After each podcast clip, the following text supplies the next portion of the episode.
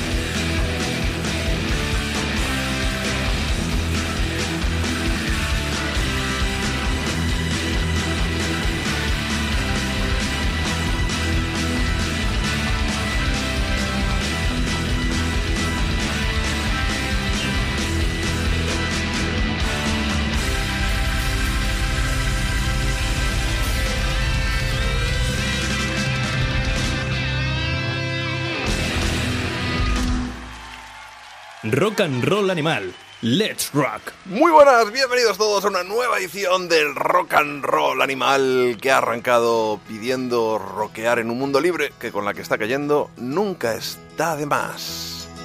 Hey, Mr.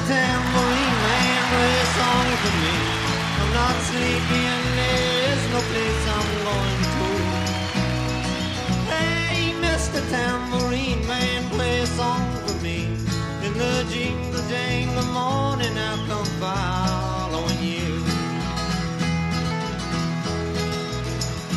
Oh, I know that evening's empire has returned into sand and he's from my hand. Left me blindly here to stand, but still not sleeping.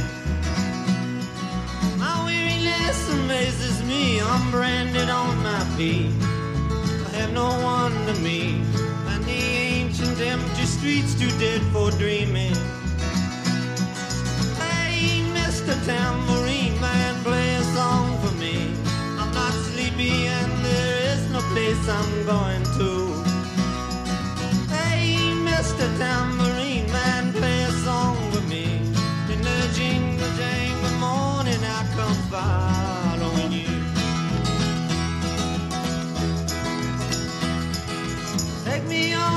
trip upon your magic swirling ship. My senses have been stripped. My hands can't feel the grip. My toes too numb to step. Wait only for my booties to be wandering. I'm ready to go anywhere. I'm ready for TV. Into my own parade. Cast your dancing spell my way. I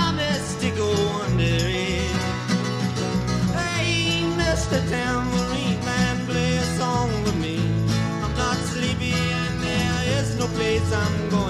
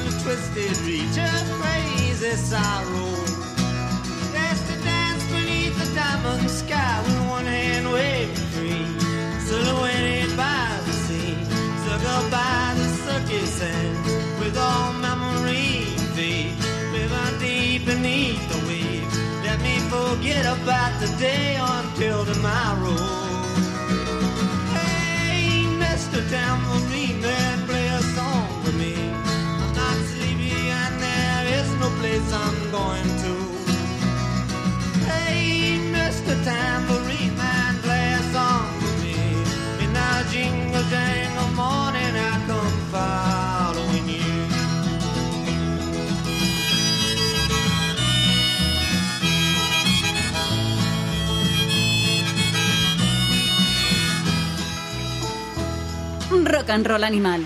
Síguenos en Twitter.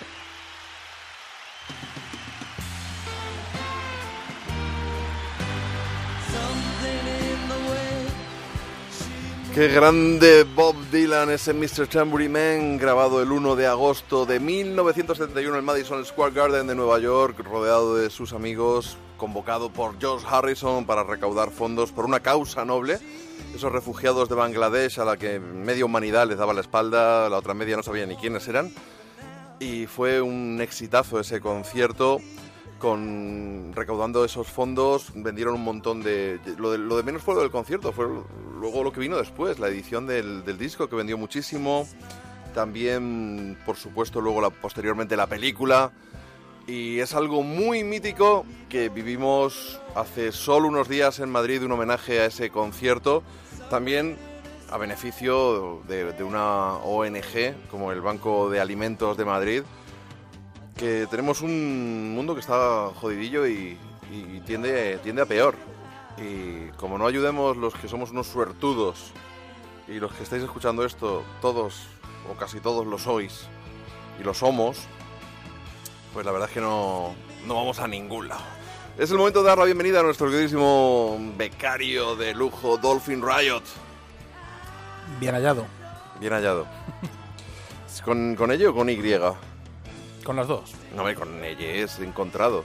No, no, no. Bueno, tú eres de la LOXE, claro. Claro. Es un problema que tenemos ahí.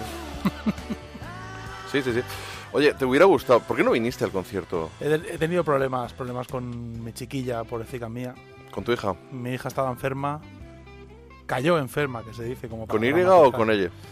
Con las dos también. Con las dos también, vale. Con Y, pero bueno, da igual. Podría haber callado enferma y, ca- Sí. y caído enferma, las dos. El caso es que no pude, me perdí también eh, Larkin Poe y por extensión te lo perdiste tú porque íbamos a ir a Barcelona el día ¿Tú, siguiente. tú sabes que en el guion de aquí un par de canciones va, va Larkin Poe y es de lo que quería hablar. Pero Yo- lo comentamos luego. O sea, te dedicas a reventarme el, el- el guion. O sea, ya, ya, no es, ya no es que seas un becario que no haces tu trabajo adecuadamente. Es que vas reventándome el guion. Claro, tronco, porque Claro, Tonco, ¿qué? en 2018 ¿Qué de qué? la vida es así, hay que estar a la que salta, ¿sabes? Porque es un poco el rollo.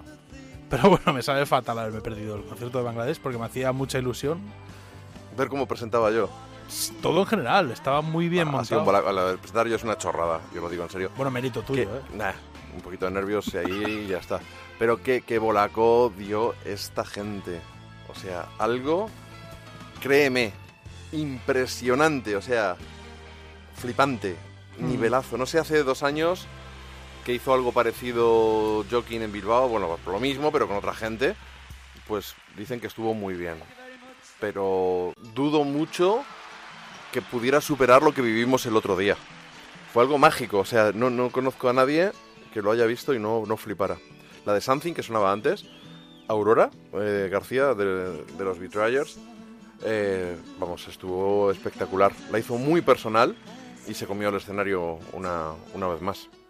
Tenéis que repetir, ¿eh?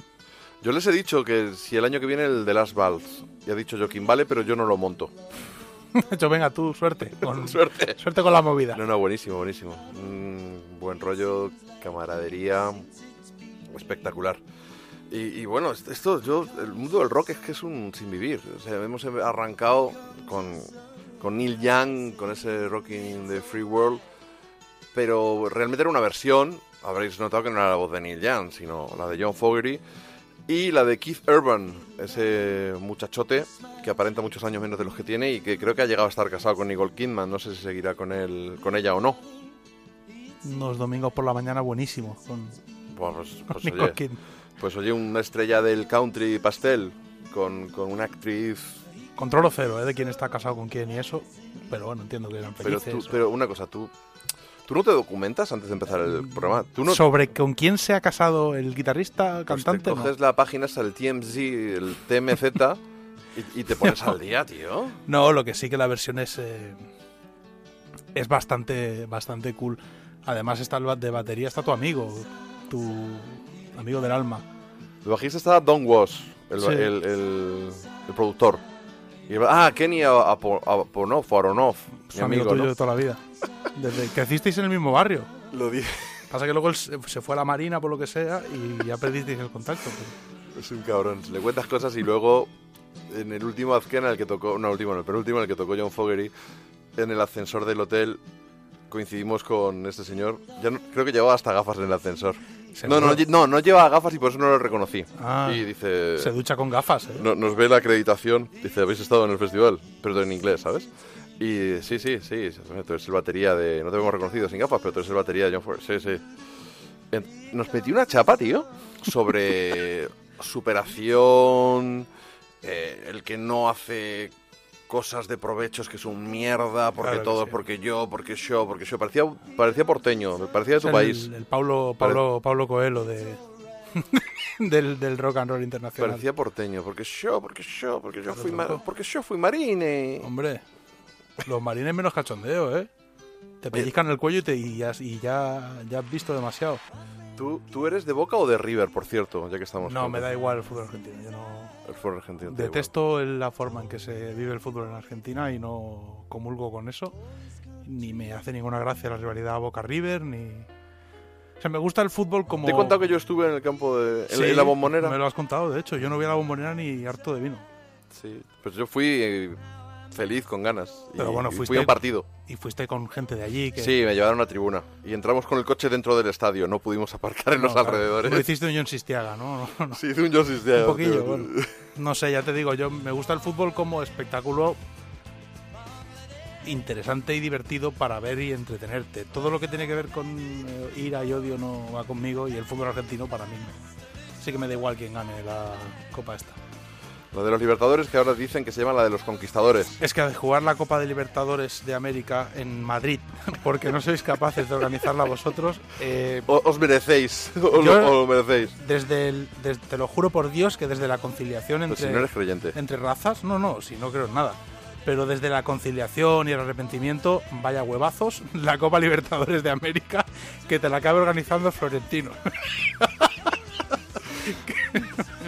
Bueno, vamos a. Os adelanto los temitas. Vamos a hablar del Arkin Poe, porque no, no estamos en Barcelona.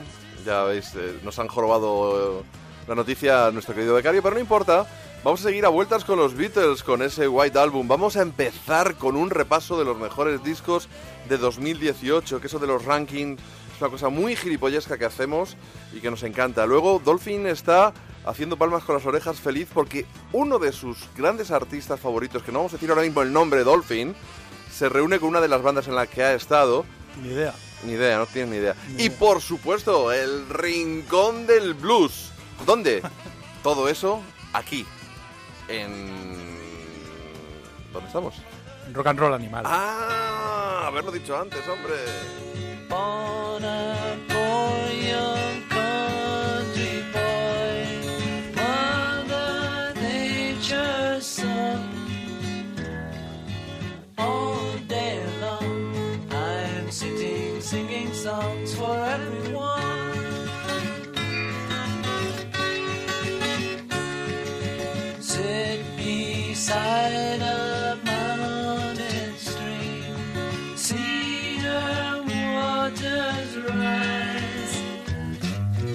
Listen to the pretty sound of music as she flies.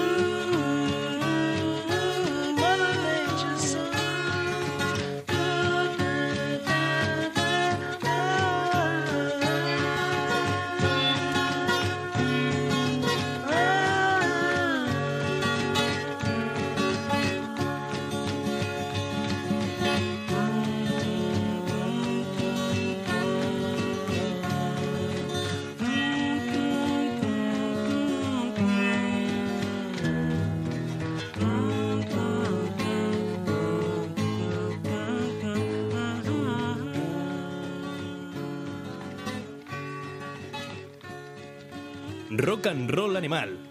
Escríbenos a nuestra página de Facebook. Ahí estaba ese Modern Natures. Son una de las canciones contenidas en el segundo disco del White Album en la cara A, la tercera canción de Paul McCartney. Pero lo hemos escuchado en versión Isher demos, esas maquetas que ya os dijimos en anteriores ediciones de Rock and Roll Animal que grabaron en la residencia campestre de George Harrison, que ha sido pasto de los colecciona- eh, coleccionadores, iba a decir, de los coleccionistas, perdón.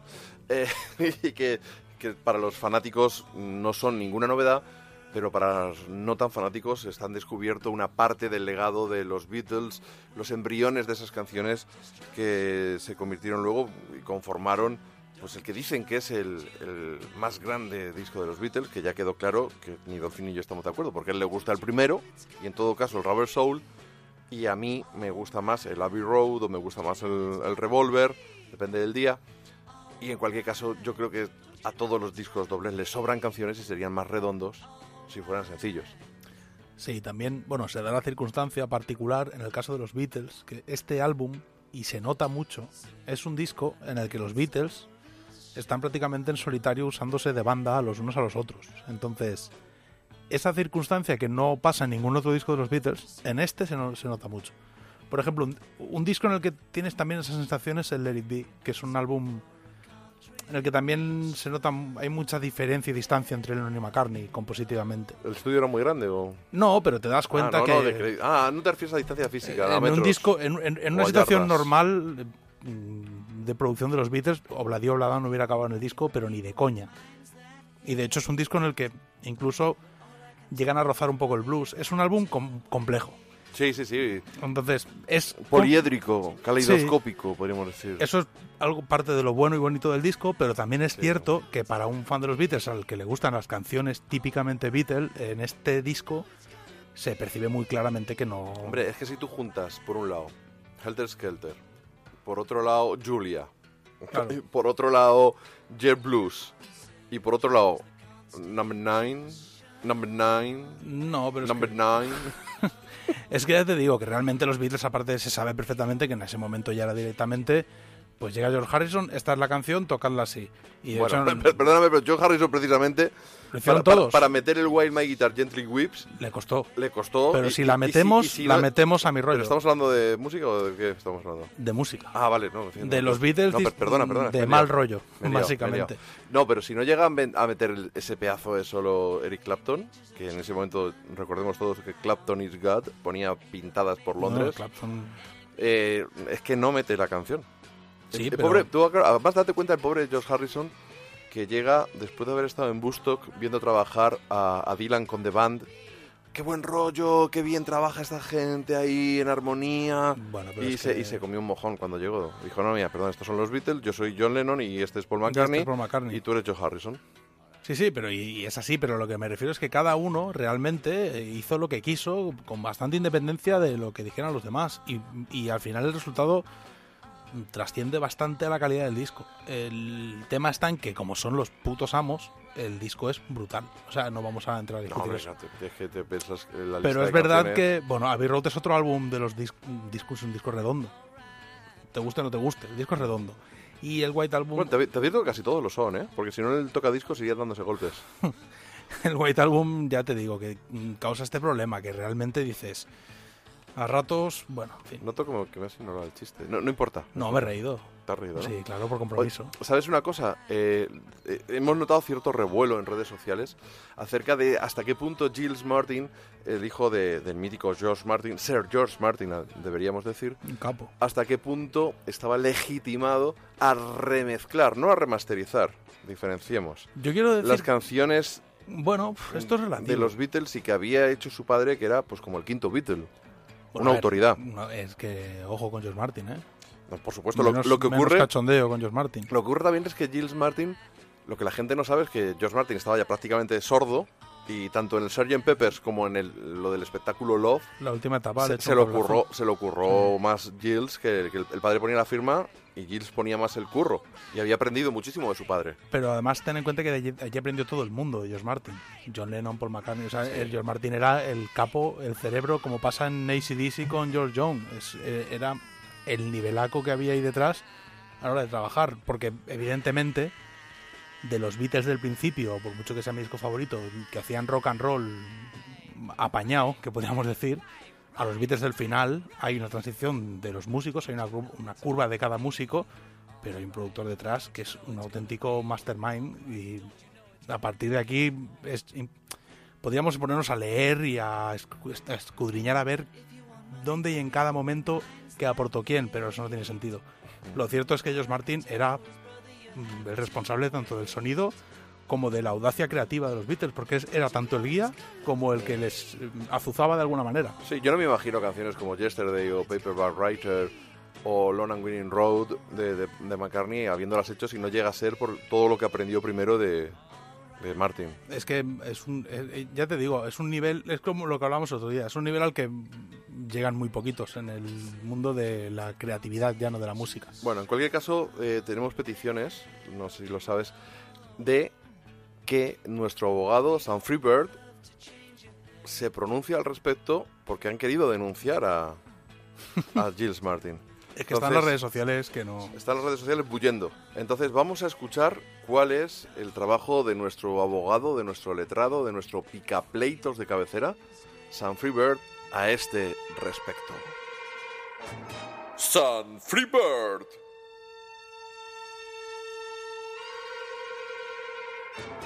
Attorney at Rack.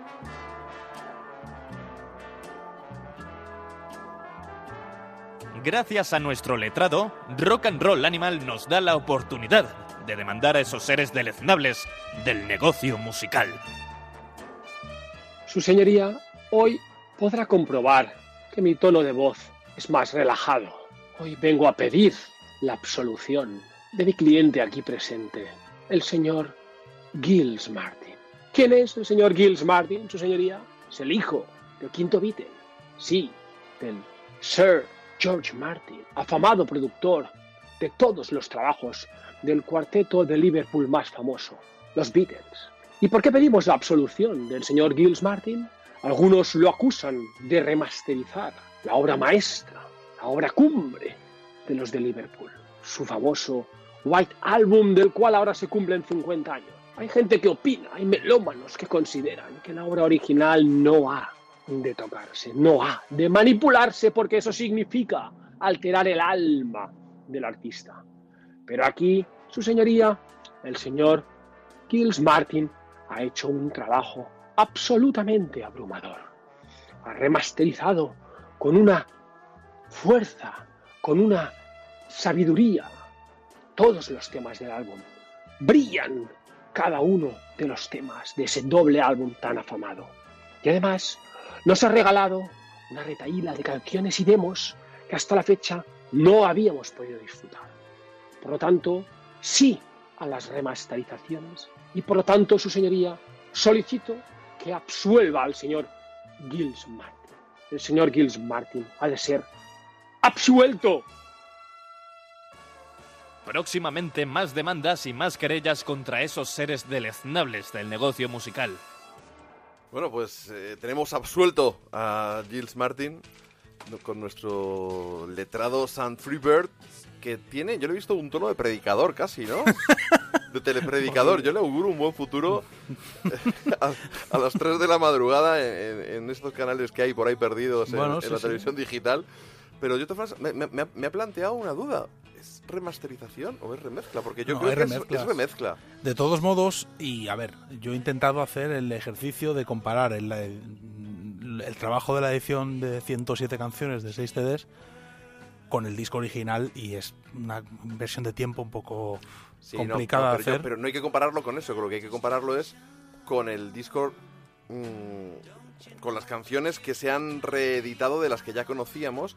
Y yo que sí que me lo puse y le di un poquito de caña, sí que me pareció escuchar, ya no, la remasterización es que en realidad es cambiar un poquito, sacar más brillo, que unas frecuencias suban, que otras bajan.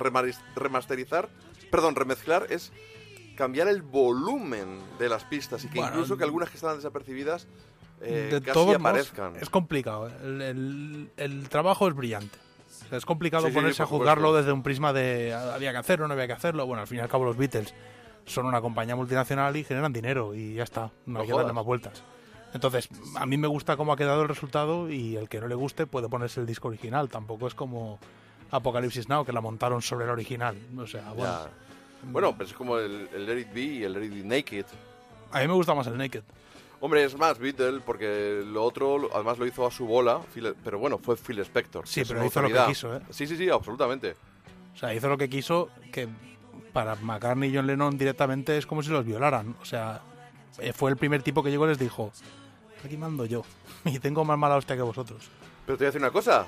Luego John Lennon trabajó con él en, en- en unos cuantos discos, entre ellos Rock and Roll, que era de versiones. George Harrison, su obra maestra, All Things Must Pass, también lo hizo con él. De hecho- Y Bangladesh, el concierto, Es lo que te iba a decir. el director musical era Phil Era Phil Spector. Spector.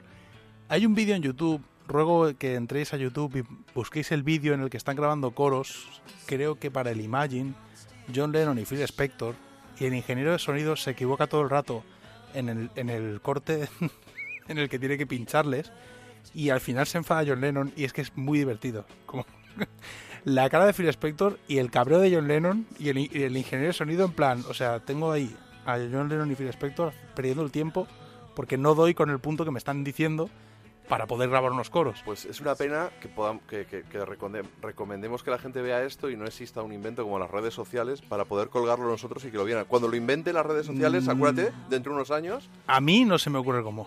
no se te ocurre. No, se me ocurre cómo. Entra a YouTube y pon John Lennon, Phil Spector. eh, Pero Recording session. ¿Tú te imaginas que hubiera algo llamado Twitter y que tú Yo ahí pudieras... no manejo O sea, Twitter. que tú tuvieras un perfil y tú pudieras recomendar el, el vídeo y colgarlo. sí, que vamos a que vas a tener un teléfono con un teléfono con- que- para estar conectado con todo el mundo todo el rato. Venga, hombre, por favor. ¿Y te imaginas que hubiera algo que se llamara Facebook, que tuviéramos una página y que ahí No, escribieras eso de vez en cuando, cabrón? Yo y no paso solo en de- Twitter. Paso de Facebook. Yo no tengo Twitter, no tengo. Mentiroso es. Tiene Twitter y todo. Le estoy pidiendo cosas. No sé si veis captar la ironía, que la ironía en radio la verdad es que se capta muy mal. Pero eh, escribe cosas súper interesantes en, en, en el- No te en su Twitter ¿eh? propio y le digo, coño, mm, ponlas también en la página de Facebook Sí, es verdad. de nuestro programa. Y no lo pone. Y no lo pone. Es, es un tío, es el Dolphin. Bueno, yo le, voy- le voy complicado. conociendo y, No, as- y la verdad es que- asqueroso. Mi madre me llama asqueroso. Bueno. Em, eh, Cuando, che, asqueroso. asqueroso, eh, boludo. Así me dice. Oye, eh, somos unos mierdas. No hemos ido finalmente a Barcelona, aunque era con justificación, porque la chiquilla de, de Dolphin, mi nervita, no se encontraba bien. Pobrecita mía. Y yo tampoco me levanté hecho una mierda después del concierto de Bangladesh. Y Larkin Poe se salieron. Can you see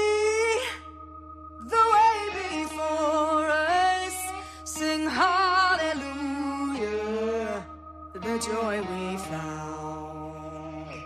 Can you see the pain beneath us? Sing hallelujah, lay it in the ground.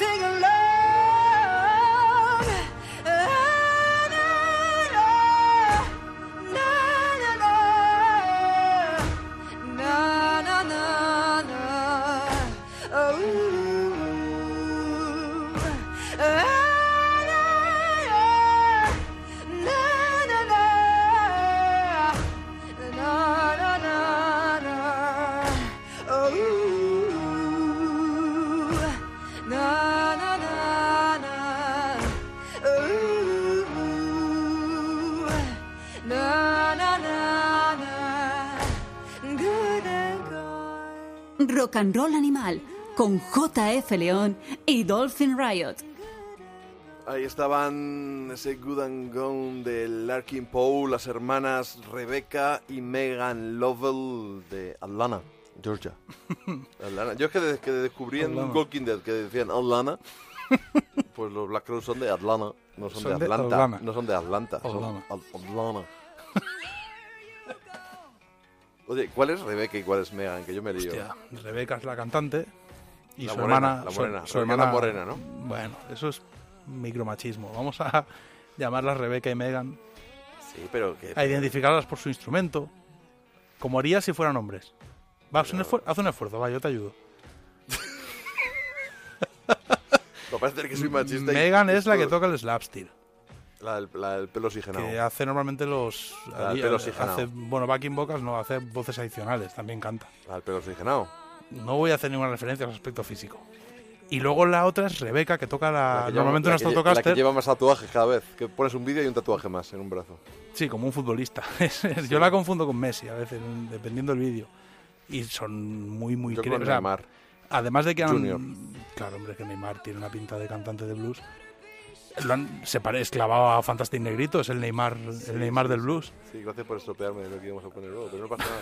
no he dicho nada. Nada, lo han reventado estas dos chicas aquí en Buah. España y son espectaculares. Eh, Además, mm, La- la- la- en las redes sociales encantadoras con el público de nuestro país. La gente que ha ido a verles ha flipado y de hecho, pues al final hemos contactado con una persona que estuvo allí en, en el concierto de Madrid y la verdad es que flipó bastante. Yo creo que lo que deberíamos hacer es ya que nos ha esta muchacha se ha tomado la molestia de mandarnos una nota de voz, pues que incluso la escuchemos. ¿Te parece? sí, hombre.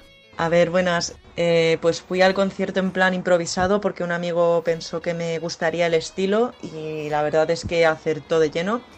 Y los 20 euros de entrada pues no me dolieron absolutamente nada, repetiría, pero vamos, de cabeza. No sé si llegaron a venderlo todo, pero la sala estaba hasta los topes y el grupo pues estaba, estaba flipando de tanta gente que había.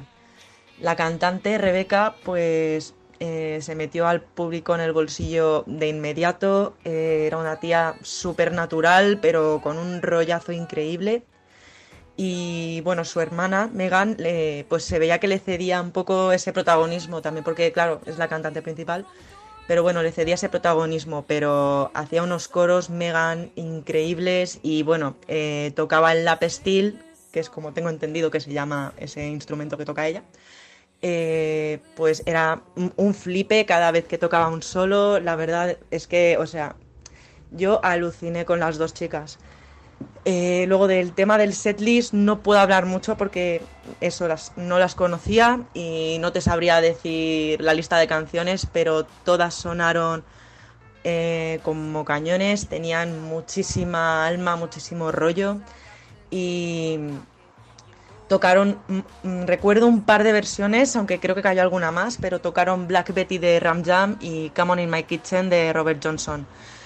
Y bueno, pues el show estuvo arriba todo el rato, o sea, no decayó en, un en ningún momento. Probablemente es de lo mejor que he visto este año. Y vamos, yo espero ir a hablar más de, de estas chicas porque, vamos, son el futuro de la música, vamos, del blues y del rock, fijo.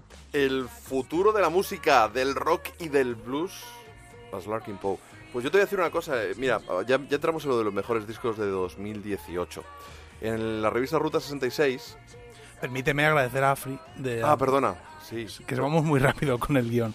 sí. Es Afri ¿Qué de guion? Apocalosers, que la conozco de Twitter. Apocalosers. Sí, porque tenemos una amiga en común que es Tania, que es eh, un- ya no se dedica a la música, pero Tania te- el- estuvo en el proyecto Suloac con Fermín Muguruza. Me- Mejor estar ahí que en el proyecto Hombre, desde luego. Pues bueno, es un encanto Tania y Afri también la conozco a través de redes, pero vi que tuiteó al respecto del concierto y justo le dije, oye, porfa, fue un poco atraco, mándame una nota de voz. Y su banda es ¿Quería, Apocalosers. quería ligar con ella? No, tronco, no hagas chistes con Pero gente por- que nos echa un cable. Pero porque no, pero porque no tronco, porque lo das por hecho. Quiero decir, la chavala. No, es. eh, no, no. Tronco. a lo que me refiero es. ponerme nervioso. Todo esto por las eh, putadas que me haces con el guion.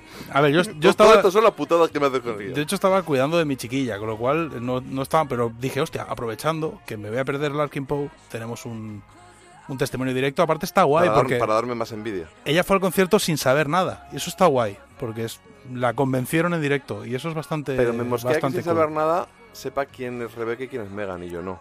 Ya, que, me, pero- que me he hinchado a ver vídeos. Porque hay algunos, nos hemos, algunos, las mujeres, desde luego, y algunos hombres nos hemos deconstruido y tenemos un lenguaje inclusivo, que es saber el nombre de las personas. Pero la RAE ha dicho que no hace falta. Bueno, pues nada, os iba a decir Apocalusers, que le he preguntado a Afri que me diga qué, po- qué podemos pinchar, no me ha dicho nada, con lo cual Pues buscarlos, no en, vamos a pinchar. buscarlos en Bandcamp y cuando me confirme que quiere que pinchamos, ponemos su banda, que me mola bastante, suena muy a Helicopters. Entonces, podemos llegar a la conclusión de que cada cual que nos mande una nota de voz, luego pinchamos un tema de sus bandas. Si tiene un grupo que mola, sí, como es el caso de Afri. Ah, vale, vale, vale. No, es que estabas sacando ideas, pues quizá un poco...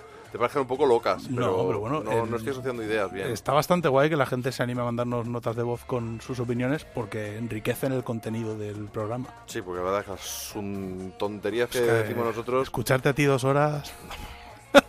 ¿Por qué te crees que estás tú ahora? Porque así solo digo gilipolleces una hora en lugar de dos. Claro, y la otra hora digo estupideces yo. Está No. bien repartido en realidad. Sí, ¿eh? bueno, pues lo dicho, en el Ruta 66, eh, bueno, llegados a, llegados a noviembre nos ponemos como locos a repasar. ¿Qué es todo lo que ha ocurrido en 2018? ¿Qué todo? Películas, discos, libros. Y bueno, pues eh, al final he metido en mi top 5 del año a Larkin Poe, creo que el cuarto o el quinto. Pero realmente, digamos que el Ruta lo que hace es me pone las pilas, porque gracias a que me pongo las pilas para escucharlo, llego tarde, no me da tiempo a escuchar todo lo que voy descubriendo a última hora, pero al final ya de año ya sí que he confeccionado mi, mi ranking real. Entonces eh, yo creo que este mes de diciembre tú y yo podíamos dedicarlo a ir desgranando algunos de los mejores discos o, o nuestros discos favoritos del 18 y cosas favoritas del 18 para compartirlas con la gente, pues los regalos navideños y esas cosas. Y bueno, pues Larkin Poe es uno de ellos. Y gracias a, ha llegado en, vamos, en, en el deadline de tener que entregar la, la votación, se coló un tiparraco. Voy a hacer un Manolo Fernández de, de Toma 1. No voy a decir el nombre de quién va a sonar, que eso me jode muchísimo cuando me lo hacen. Voy a hacer un Manolo Fernández, que lo hace con frecuencia. Un tiparraco con una voz espectacular que ha sonado ya aquí. Voy a dar una pista- unas pistas. Ha sonado aquí y en la cultureta. Además, está en la banda sonora de Comanchería. Es un canadiense que tiene 22 o 23 años, pero sin embargo tiene este pedazo de bozarrón. I cut through the Rockies like some unholy blade. The icy depths of the Pacific I have bathed. Wherever I wander, wherever I stray. The rustle wheat fields start calling my name, calling my name. Me die in the country that I love the most. I'm a plain to see plainsman, and this I will boast. A heart that lies far from the east or west coast. This plain to see plainsman is longing for home, longing for home. Well, the North folk are dandy, they don't mind the cold. The South has filled up both my belly and soul. I know when I'm gray and I know when I'm old. These bones will cry out for the place they were born, the place they were born. Let me die in the country that I love the most.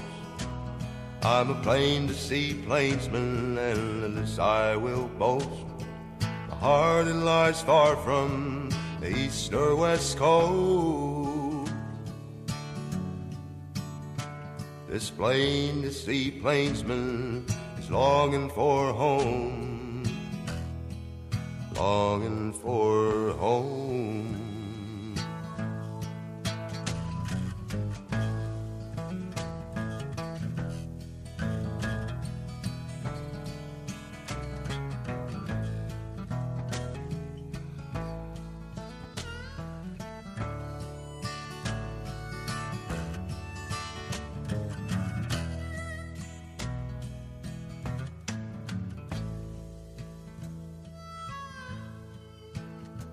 I met beautiful women, a pleasure to see. Road bitten bikers and barefoot hippies. Junkies and saints on my travels I'd greet. Far too few a homesick young plainsman like me. Plainsman like me. Let me die in the country that I love the most. I'm a plain to see plainsman, and this I will boast. My heart it lies far from the east or west coast. This plain to see plainsman is longing for home, longing for home. Plain to see Plainsman, mucho plain en una- un disco que se llama Songs for of the Plains. Así que top plano, top plano en el último trabajo de Coltec Wall, que Dolphin no se creía la edad que tenía y me he visto obligado a entrar en Wikipedia. Eh, y nació el 27 de junio del 95, es decir, tiene 23 años y un y bueno, ya casi medio. Menos que Millennial, ¿eh? menos que Millennial y es de Swift, Swift Current en, el- en Saskatchewan. Madre mía, vete a buscarlo, ¿sabes? Hombre, te digo una cosa, te Es un pasas... segundo disco, es una pasada. Si te pasas con el alcohol y los eh, relajantes musculares, te pones este disco y te tiras por la ventana, ¿eh? El Ay, disco no, hombre, no, pero, pero, a ver, pero vamos a ver. es un poco denso el disco, ¿eh? No, tío, pero... Si estás tomando diazepam, por lo que sea, y lo mezclas con vodka, por lo que sea que lo hagas, Pero vamos a no te pongas este disco. Pero no, no, no, no, no, yo, yo dis- discrespo, discrespo contigo. Discrespo. Sí, porque eh, yo creo que es un... No, o sea, es que no, es el nuevo Johnny Cash, es el hered- heredero de Johnny Cash. Vamos a calmarnos. Porque No, tú vas tío. nombrando por ahí herederos de James Brown, de Johnny Cash, de, de todo a- el mundo, y vamos a empezar a relajarnos con Bueno, los pues, herederos. es, es público y notorio, lo dije ya hace mucho tiempo y no he cambiado de opinión, que el disco de los Sheepdogs, ese Changing Colors, es de mis favoritos. Eh, no, es mi favorito del año, eso no va a cambiar ya, no lo va a cambiar nadie. Topa a ti. No nos vamos a pelear. Pero este lo he votado segundo disco, Colter World. Este Songs of the, Hostia. of the Plains. Y el primero, el de los Sheepdogs. Sí. Hostia, estamos un poco en las antípodas, Y, y ¿eh? Larkin Poe, cuarto, quinto, por ahí está. A mí Larkin Poe me ha gustado más que esto y muchísimo más que el de los Sheepdogs. El de los Oh. Sheepdogs no está mal, pero me gusta más el, el- Oh, Son dos pepinacos, el de Sheepdogs y este disco. Estás un poquito pasado de frenada con los Sheepdogs. No pasa nada, ¿eh? Eres, eres buen tío. Fíjate, ahora, y ahora vamos a ir con una decepción, para que veas. Eh, tú sabes que uno de mis artistas favoritos de los últimos años es Daniel Romano, Sí. el prolífico Daniel Romano, y también el cambiante, el- un poco el veleta a nivel artístico, cómo Un cambia de estilo. demasiado, ¿no? Sí, se, se le va la mano. En la entrevista que le hice hace ya casi año y medio, me dijo, Buah, pues el siguiente disco que lo estoy grabando ahora, es que ni te lo imaginas. Y yo que le veía ya en directo, que el power pop de, de ¿cómo se llamaba? Modern, bueno, el anterior. Eh, en, directo ya era casi los Who. Dije, este va a hacer un disco heavy metal, ya verás. Y, oye, mm, sacó dos discos solo en Bandcamp, bastante tranquilitos, mm, una mezcla de folk y, y country. Y ahora tiene ya uno, Finally Free, un nuevo disco, recién publicadito, calentito. No me ha llegado a tiempo de la lista de, de Rutas Centris, pero tampoco lo metería ni de coña en el top 5. Y me ha sorprendido muchísimo. Es, es un rollo de como de folk británico, Pentangle, Fairport, Fairport Convention. Bueno, más bien Bernd Jansch, No que, que fue- que no dejaron de ser influencias al fin y al cabo de Jimmy Page. No me gusta nada este disco en el romano. Tampoco me gustó el Modern, Sí, que tampoco eres fan. Modern Pressure. A mí me gusta mucho eh, el Come Cry, Come Cry With Me. El que sale ahí con un careto vestido de, La- Parsons. La portada es, es erótico festiva, sí. Es una portada como para bueno. Pero el disco, ese disco me gusta bastante. Lo que pasa es que, claro, lo que hace en ese disco mm, ya no tiene nada que ver. No, pero es que, mira, por ejemplo, el disco Mossy, que es mi, es mi favorito y que fue aquí favorito de Rock and Roll Animal hace dos o tres años, Pero este es como más sacó, folky. pero sacó a la vez eh, ese, pero tenía unos arreglos en plan Lee Hasselwood y, Tenía otro rollo. y Scott Walker. Pero es que dentro del vinilo venía un disco de los Ancient Shapes, que era un disco de punk en plan Buzzcocks. Es que, claro, Es que... Y, y luego en la entrevista de Ruta 66 me dice, no, yo en realidad primero compongo las letras y ya en función de ellas la música me sale sola.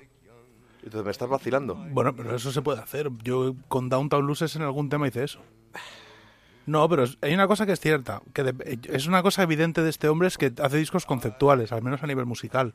Entonces, realmente los álbums son homogéneos y dentro de lo que él está pretendiendo son casi ejercicios de estilo. Es como que aborda un género, o más que un género, una serie de texturas, porque el último disco mm, tiene una parte interesante. No, y mal no está, cuidado, ¿eh? Es que no- pero no son pero grandes canciones, bueno. efectivamente. A mí me flipa tanto que este me ha decepcionado. Pero yo creo que este hombre decide, voy a hacer un disco de country con este- esta serie de matices. Y a partir de ahí funciona. Pues según él no. Según él hace las letras, llega al estudio, se sienta y la música le sale sola. Y como Bueno, graba ver, él todo, Eso es, eso es un poco relativo. es una fantasma. No, a ver, la música no es te sale genio. sola. Pero escucha, tú a veces eh, haces una letra y haces antes la letra, luego la letra cobra vida en forma de melodía y a eso le pones acordes, porque yo he trabajado así. Y la verdad es que es igual de...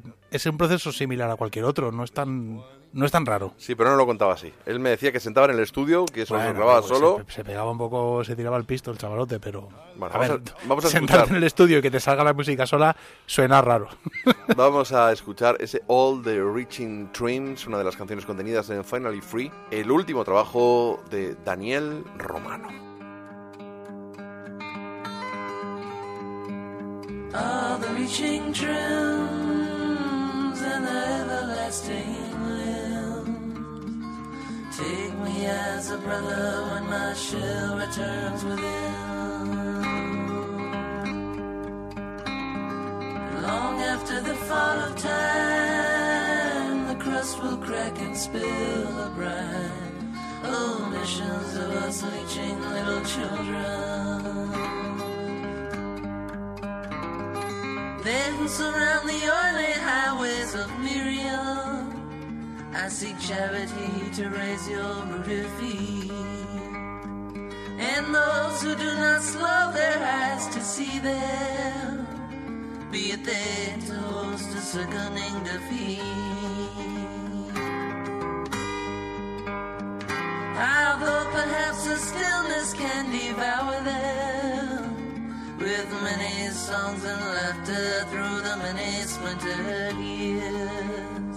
I love my mind, terrestrial and without end. Myself and Miriam throw ourselves upon the oily gears for all the reaching trims and the everlasting limbs. Oh, take me as a brother when my shell returns within. Long after the fall of time, the crust will crack and spill the brine. Oh, missions of us unleashing little children.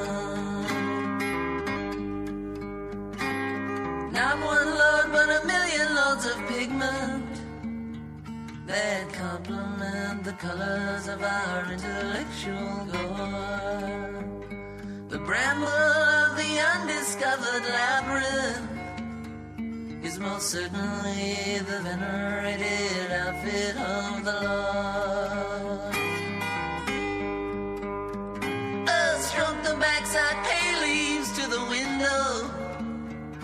The glass returns to sand, returns to pebbles on the beach. No question for an ever changing island. All these things appear to us, we learn them as we teach ourselves to reach as a million loaves. Below as above, stretching with love, feeding us all with an exhale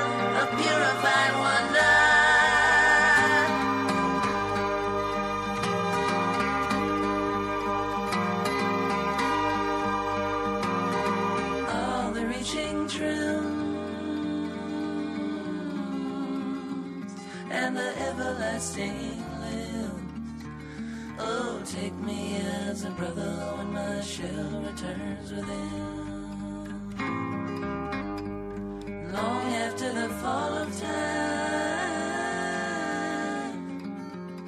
the crust will crack and spill the brine. Hello, this is Daniel Romano here, and you're listening to Rock and Roll Animal. Ahí estaba Daniel Romano con su último trabajo Finally Free, que no ha conseguido que a Dolphin le frague el cemento, podríamos decir. no, no, no, no fragua el cemento. De todos modos, yo creo que mm, es un poco tirarse el pisto. ¿eh? Me siento y la música me sale de sola, como si saliera del pecho cual. Bueno, no creo. He de decir que No le, creo, le ¿eh? oigo entre canción y canción morirse de risa a Dolphin. Es que me- Y digo, ¿de qué te ríes? Porque me estoy imaginando como Es que- si las canciones salieran de su pecho. ¡Oh, Dios mío! Es como no creo. Es lo que, yo entiendo lo que entiendo lo que quiere decir, que realmente trabajará con el concepto o la idea que te sugiere la canción. Y hombre, eso se hace. Tendríamos que colgar los vídeos de entre... O sea, teníamos que poner el programa en, en antena de la radio. Bastante chapadamos ya. Y luego poner los vídeos de entre canción y canción. Mientras suena la canción, lo- las tonterías que decimos aquí. Bueno, también podríamos acabar en, en- en- El talego. en el juzgado. Por lo menos Sí, en el juzgado. Sí, no, pero verían, por ejemplo, esta fantástica caja de luz que he comprado. Que se- se Vamos a ver, tú Es ves que- aquí una caja de luz delante de nuestros ojos, pone Rock and Roll Animal 10, 10 para que sepamos que estamos en el programa 10 No, sí, de la sí. temporada 10. No, yo de hecho no sabría en dónde, en dónde estoy sentado si no tuviera esa caja de luz guiándome. Me Está vacilando, ¿no? No, hombre, ¿no?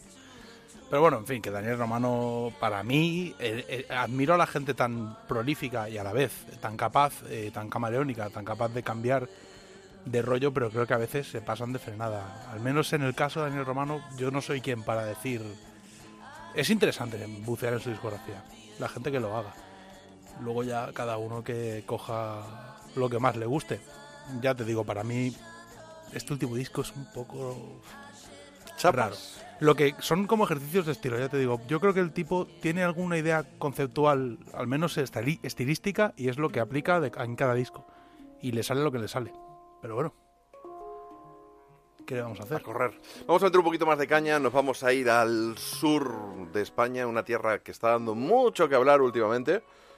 Eh, de hecho, dicen ahora que hay que comprar mucha Nivea en el sur, que está vendiendo mucho, porque hay demasiada gente cara al sol. Y vamos a escuchar a Bourbon, su último trabajo, y una pedazo de canción que se llama Si veis la luz, corred.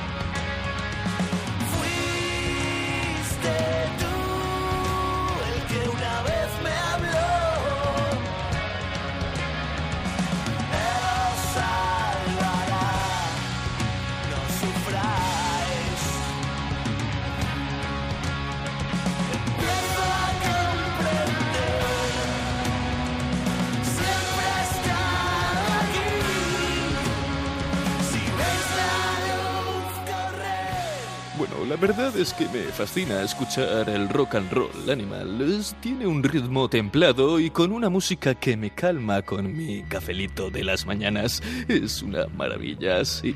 Me fascina el rock. Fuente Vieja es el nuevo trabajo de Bourbon. mm, Se ha colado en mi top 5 y bastante arriba del año. Es un grupazo, ¿eh? Me- me- Son es un grupo buenísimos. que me gusta mucho. Son buenísimos. Este disco yo lo veo como más accesible, aunque sí es cierto que es un poquito más progresivo, pero la producción es más limpia y sin llegar al toque andaluz de, de atavismo. Pero a mí me... Bueno, eh, de hecho, eh, ¿qué tienes que hacer pasado mañana? No, el, el 6, el jueves.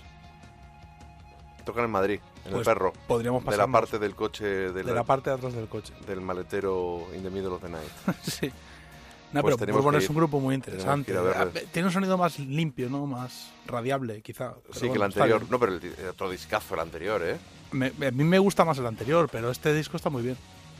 Bueno, vamos a seguir avanzando y nos vamos a ir metiendo en el terreno de Dolphin eh, con discos que, bueno, pues eh, él quiere destacar, que no es que a mí no me guste. que a ti no te gusta. No, vamos a ver. Va- va- eh, Dolphin quiere que escuchemos The Wolf, el último, ese Thrust. Y si bien el concierto me flipó bastante, el disco me parece un poco AOR. mira, y yo- en comparación con los anteriores, pues para mí flojea. No soy todavía muy mayor como para tirarme el pisto de yo lo he visto todo, ni he visto mucho más que nadie. Como dicen en el Lebowski, no he visto una reina en paños menores. Es que tú has visto mucho menos que yo, ya siempre por una cuestión Por de una edad. cuestión de edad. Pero he dado muchas vueltas. He tocado con mucha gente. Eso sí.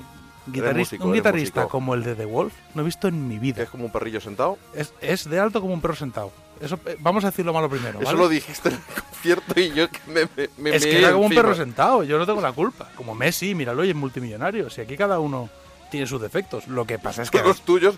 Por cierto, una- antes de que avancemos, eh, no, que sepas que no a todo el mundo le estás cayendo bien. Ya lo sé que me insulta la gente, pero me insultan en Twitter directamente, no hay problema. Alguien me dijo, ¿quién es el gilipollas ese que hace el programa contigo que dice que no te pueden gustar a la vez los Beatles y los Stones? Claro, porque hacer un chiste sobre el legendario pique Beatles Stones es tan difícil de entender. Es que a veces no se me. A veces se me ocurren cosas tan raras como que exista rivalidad entre los Stones y los Beatles. El problema ya no es que hable en serio o en broma. El problema es que le dije, te voy a decir algo, te voy a decir el pecado, pero no te voy a decir el pecador. Sí, me da igual quién sea, hombre. Y no, no, te- me da igual, me lo has preguntado ya Y te 200 voy a- veces. Te he dicho que iba a ser lifetime. Te voy a preguntar lo que nos queda en la vida todos los días que te vea, unas 12 veces, ¿quién ha dicho eso? Pero en realidad solo por molestarte a ti, porque técnicamente me da un poquito igual. Bueno, pero que sepas que a veces... Es que el problema es que, más allá de que el humor es algo muy personal y que quizá tú y yo tampoco seamos humoristas, tú eres un poco más no, gracioso que yo, no soy humorista. pero es que la gente no lo pilla, tío, como chiste. Entonces lo del perrillo sentado y lo de Messi, lo mismo, Pero sí, lo mismo ¿qué- ofende a alguien. ¿Qué tiene de malo? Si yo soy. Mira, yo soy de Castelldefels. Soy argentino y catalán. O sea, soy mm, prácticamente eh, una vida paralela a la de Messi, pero versión pobre que flipas. Bueno, así te presentaron en la radio hace poco, ¿no? En, en un concurso de O sea que, españolía. yo tengo derecho a reírme de Messi porque soy del mismo país que él y por adopción de la misma región de España. Con lo cual, es como si yo fuera negro, podría insultar a los negros. Al no serlo, no puedo. Pero tú te crees que eres negro. Es una orientación que tengo, un objetivo en la vida, pero vamos, hablo de The Wolf, que este tipo el otro día en la sala Sol, además de la, del control que tenía absoluto sobre el sonido y sobre su instrumento, pero sobre todo sobre el sonido, llevaba un eco de cinta que es que era una pasada cómo lo manejaba, pero el tipo, en serio, le echaba un cable al técnico de guitarras. Pero hay que decir que la categoría del mus de- de- como músico ya y sobre todo la capacidad que tenía de estar pendiente tanto de toda la banda, iba dando todas las señas al grupo, iba marcando todos los cambios de intensidad, los cambios de tono, iba marcando cuando entraba un solo, cuando salía, dónde paraban, dónde empezaban y no perdía pie del sonido. Fue una pasada. Y el disco, yo tengo que reconocer que el sonido se me... se- o al menos, bueno, coincidimos tú y yo que... Están a un paso del More Than a Feeling. No, hombre, no, pero bueno. La orientación ha virado un poco hacia el AOR, no sé muy bien por qué, porque las bandas como The Wolf eh, suelen tender hacia el metal, y en este caso no, no sé muy bien por qué. A mí no me flipa el sonido del disco, pero hay Mira, canciones... los de mi generación habríamos dicho hacia el heavy. Y tú dices hacia el metal. Por ejemplo. Bueno, porque en realidad en- hay bandas que no giran, sobre todo en Alemania, que no giran tanto hacia el heavy metal como hacia el metal de forma genérica. Es que el heavy metal es un estilo muy concreto. No, pero yo he dicho heavy, yo no he dicho heavy metal. No, es el metal. Pero yo habría dicho el heavy. Yo digo el metal. Pero este la programa, peli- pues aquí se ha terminado. No podemos seguir adelante porque no hay consenso. La peli es que hay canciones eh, muy buenas, como la que quiero poner, que es Tombstone Child. Pero ya te digo, para mí es uno de los discos del año y es una de las mejores bandas del mundo en este momento. Y bueno, Pues, pues no se diga más. Si lo dice Dolphin, así será. Tombstone Child Wolf.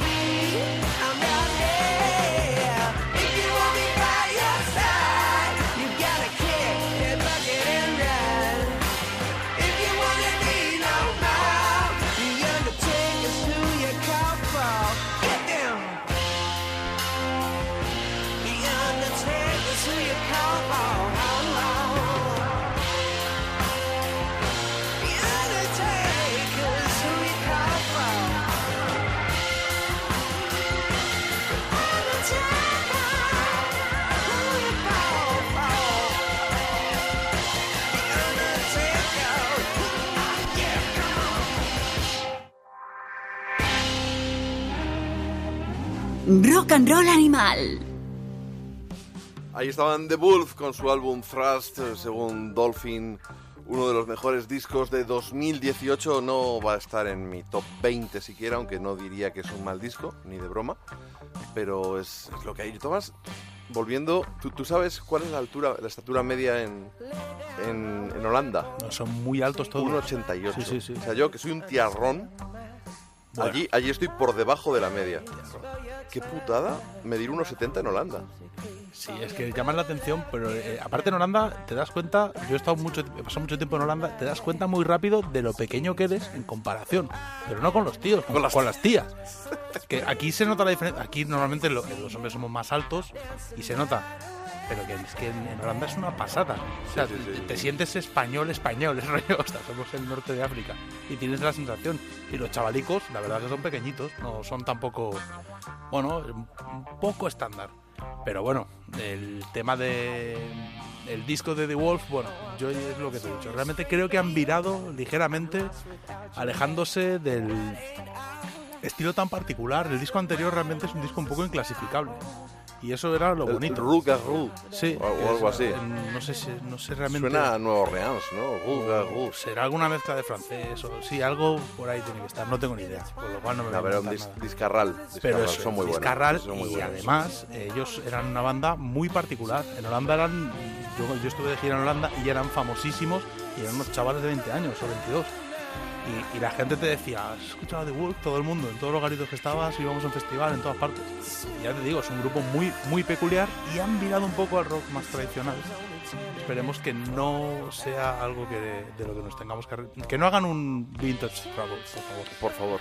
Bueno, el quien sí ha hecho un Vintage Travel, de hecho, yo estoy, estoy por estoy por llamar a nuestro abogado en una segunda ocasión. No mejoras, hombre.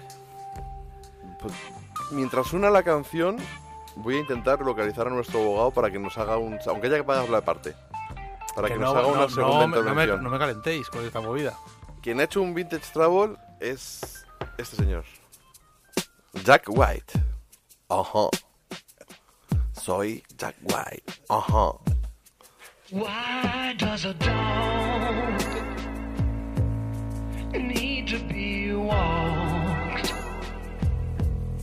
Three birds fighting out in the yard, but I don't know what they're fighting about. So why does a dog need to listen whenever you shout? These cats seem to blow everyone's mind, but mine. What is so funny about beasts above understanding?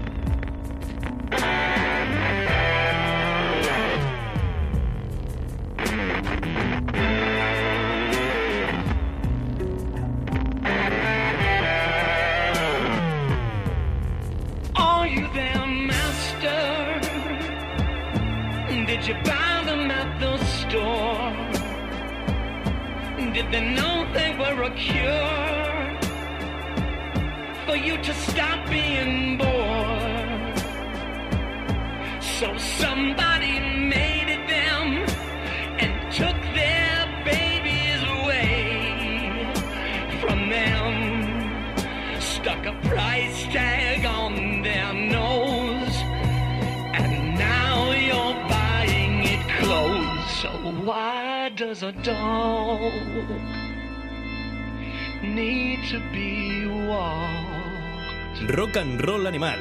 Let's rock. A mí esto no me parece serio. Why Walk a Dog, una de las canciones contenidas en el nuevo trabajo de Boarding House Rage. Ya he mandado un WhatsApp a nuestro abogado a ver, Vamos si, a ver. a ver si antes de que terminemos de grabar nos, te- te- te- le he pedido una demanda. Vamos a ver. Eh, yo sé que es Si da igual complicado. que te pongas serio, si da igual No, que te pongas me voy a serio. poner mm, no serio, pero bueno. Esto va a ser Inda contra Maruenda. Que sí, que sí, que el PP son muy malos, que, que los, los son muy Ah, chupi vamos- guays los del PSOE. Vamos a ver. El- de hecho, el- el- uno de los tres socios de Therman Records, el amigo de Jack White, de hecho, indicaba sobre este disco que cuando escuchó las demos, lo primero que pensó es, bueno, no tiene por qué hacer eh, Band of Blast 3 o Lazareto 2. Eh, cabe destacar que esta regresión que ha hecho Jack White a trabajar como en su adolescencia ya empezó en Lazareto. Las letras de Lazareto eran poemas y movidas que había escrito él con 19 años. Y canciones como Black Bat Licorice ya entraban en este rollo de pseudo rap, por así decirlo. Cabe decir que los fraseos hip hoperos los viene usando. Lo ha dicho él, pseudo rap. Sí, porque es pseudo rap. Pero el- los fraseos de este estilo los viene usando desde los Raconteurs. Entonces, hay una visión del disco de Jack White de decir esto es una porquería y no le presto atención. Ok, o sea, yo no voy a negar que la primera escucha fue decepcionante y que de hecho, Sí que lo estás diciendo todo. a ver, de hecho es un disco que no entra solo, tiene texturas que no, que no nos, desde luego, no nos son familiares, tiene una serie de composiciones que se alejan muchísimo de los postulados del propio, del propio Jack White. Es que no hay canciones. Hay la de. Connected by Y Love era y la de Over and Over. Esto es Pero si- es una cancionaza y no es la única del disco. Y y cortes como Corporation o como Respect Commander son brutales. Lo que tenemos que entender es que Jack White lo que ha decidido, estando en lo más alto del. prácticamente de un género que mm, lo representa él, este indie rock. Mm, bueno, este indie rock, llamado sí, indie sí, rock lo, sí, lo estás definiendo bien. Indie rock, efectivamente. Se ha levantado del trono en el que estaba, porque estaba en el. O sea, acaba de grabar el disco más vendido del siglo XXI en vinilo, que es Lazareto. vinilo más vendido, En no el disco más vendido. Ya, pero es que es a lo que se dedica, a vender vinilos. Los fabrica y los vende a través de su propia discográfica, con lo cual digamos que el éxito, tanto comercial como artístico, de Jack White era evidente. Y también es cierto que es un tipo que siempre se ha complicado la existencia en términos comerciales. Y en este caso, aparte de que el disco también ha sido número uno, lo que él pretendía, yo creo, era no huir hacia adelante, sino de alguna manera no hacer lo mismo que había hecho toda la vida, no reversionarse a sí mismo. El resultado discutible, sin duda. Pero para mí es un disco valiente y que merece la pena, que desde luego requiere sentarse a escucharlo.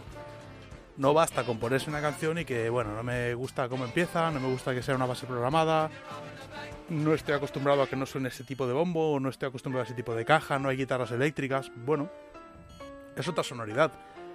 En mi opinión, es un disco que merece mucho la pena. Para mí es el mejor disco del año y es la apuesta más arriesgada que además ha tenido éxito tanto de ventas del disco como de la gira que ha hecho, que ha sido espectacular. Y aquí tuvimos la suerte de verlo, por desgracia, en, en el Mad Cool, pero tuvimos la suerte de disfrutar del directo, que fue espectacular. En Madrid, además, un concierto con bastantes con bastante White Stripes. Pero, sinceramente, yo lo que le digo a la gente es que, que un, tipo, un tipo como Jack White, que simplemente variando el rumbo tanto de su discográfica como de su estilo ligeramente hacia el hacia el mundo comercial podría amasar una fortuna al olvidarse de todo sigue arriesgando arriesgando editando discos de blues que nadie compra eh, re- recuperando catálogos enteros de discográficas sabiendo que los cálculos le dicen que va a perder dinero haciendo todo tipo de proyectos para mm, de alguna manera reivindicar la, la música de raíces se atreve a hacer este disco y defenderlo en directo, no solo grabarlo, montar una banda y defenderlo en directo por todo el mundo,